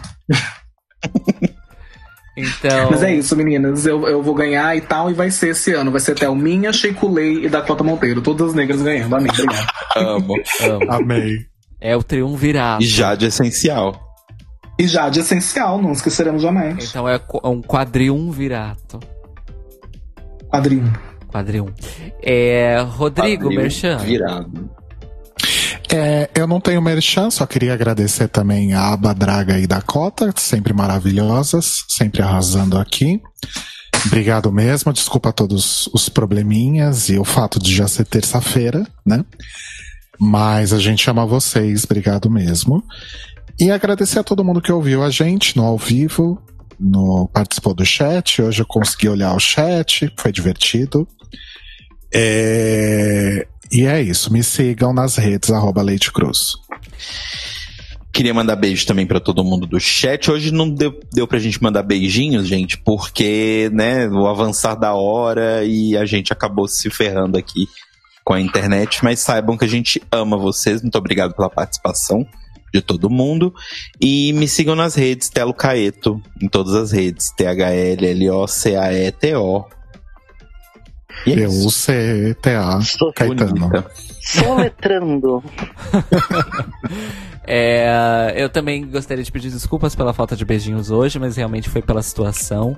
Eu não tava acompanhando o chat, porque eu tava aqui acompanhando a situação técnica das coisas todas. Peço desculpas, Ai, vamos trocar, amores. Caio. Peço desculpas. Não. Peço desculpas, amores, pelas faltas de beijinhos. Mas eu, eu cheguei a pescar que algumas pessoas estavam aqui conosco pela primeira vez ao vivo. Muito obrigado. Um beijo pra vocês que estão aqui pela primeira vez conosco. Continuem voltando sempre, volte sempre. Nós servimos bem para servir sempre aqui no Clio. E o meu merchan é me sigam nas redes sociais, arroba Caio Braga. E ah, no Twitter e no Instagram só, tá bem? E também apoia o meu Patreon, patreon.com barra Braga, a partir de um euro. Ah, mais amor, menos ódio e mais noção e menos falta de noção também é bom e a gente gosta. É... E é isso, amores. O The Libraries Open não vai entrar de férias ainda. Nós ainda temos o nosso season finale aí na próxima segunda-feira. E eu já posso revelar, porque é um assunto que tá todo mundo pedindo pra gente fazer. E a gente falou que ia fazer e a gente vai fazer. Nós vamos falar sobre a primeira temporada de Legendary na próxima segunda-feira, ao vivo aqui no YouTube, em youtube.com/barra The Library is Open Podcast. Então estejam conosco para o nosso season finale, a última vez que vocês poderão nos ouvir assim tão de pertinho. De preferência sem problemas de internet e com beijinhos na semana que vem para falar sobre Legendary. Muito Última obrigado. vez não, porque a gente vai, vo vai voltar em algum momento, né? All Legs No Dairy, última vez por agora, tá, gente? A gente vai tirar só umas férias. Não é o, não é o series finale aí do The Libraries Open, é apenas o season. Ou não, é o season hiatus, né, do The Libraries Open. Eu não sei. A gente não decidiu isso ainda, mas é isso. e hashtag crítica não é ódio, hashtag criticar não é cancelar, hashtag chequem os seus privilégios, ha- hashtag vão lavar uma porra de uma louça, já que vocês não estão saindo de casa, tá bom, amores? É isso, Sabe, olha na sua pia. Olha na sua pia. Você tem louça, você come de uma louça. Se você tem louça, você é privilegiado. Para de reclamar. Eu vou dizer o seguinte, você não sabe o que é a reflexão da existência da vida adulta enquanto você não olhar no infinito abismo do ralo da sua pia da cozinha, tá bem? Faça essa reflexão. E confrontar o seu Inner Saboter, que não quer lavar a louça. Exatamente, Telo. Por isso estou é, aqui. É isso mesmo. Muito obrigado novamente, então, Aba, Draga e Dakota por estar aqui conosco para essa festinha. E muito obrigado por terem melhorado esse episódio maravilhoso. E nos vemos na próxima. Um beijo, cuidem-se bem, usem máscaras, não Beijo. saiam de casa sem necessidade, não furem a quarentena pra. Não furem a quarentena pra chupar rola. E é isso aí, beijos. Ok. Mua. Uma mensagem para as crianças. Beijo. Isso, se for chupar rola, chupe de máscara. Faça Glory Hole. Escute o Notícias Quebrando dessa segunda-feira, 27 de julho, e aprenda o que fazer, tá bem? Beijos, Mores. Beijinhos. Mua. Bichinhos. Beijinho.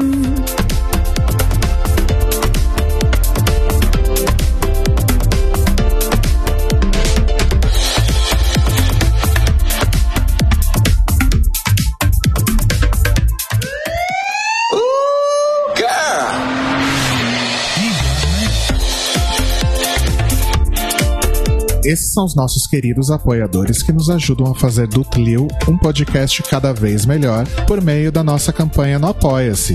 Obrigado, Mores! Rafa Bibi, Ivan Ribeiro, Tonho Esteves, Leandro Bacelar, Tiago Querentino, Fúvio Bassalobre, Sérgio Araújo, Thaís Alves, Fred Pavão, Lucas Alves Romeiro, Gui Gonçalves, Mia Brandão, Jean Prado, Pandora, Maíra Bueno, Inês Barreto, Cacita Alves, Bia Souza, Valdir, Manuel Carneiro, Letícia Ferreira, Vitor Vila Verde, Arthur Mois, Raboni Santos, Vini Souza, Edgar Torres, Malu Vieira, Inoue, Duda Zanini, Luiz Oeste, Juliano Lopes, Brenner Guerra, Tata Finoto, Malcolm Bauer, Pietro, Senhor Basso, Rafael Pinho Pradella, Isa de Sales, Feliciano Silva, Nájila Sanderson, Glessi Jatobá, Danilo Cursino, Marcos Vinícius Barbieri, Anderson Ribeiro. E se você quer ouvir o seu nome no final de todos os nossos episódios, vai lá em apoia.se barra The Library is Open, confira as nossas metas, escolha suas recompensas e se torne uma apoiadora do The Library is Open. Este podcast faz parte do movimento LGBT Podcasters. Conheça outros podcasts através da hashtag LGBT Podcasters ou do site www.lgbtpodcasters.com.br.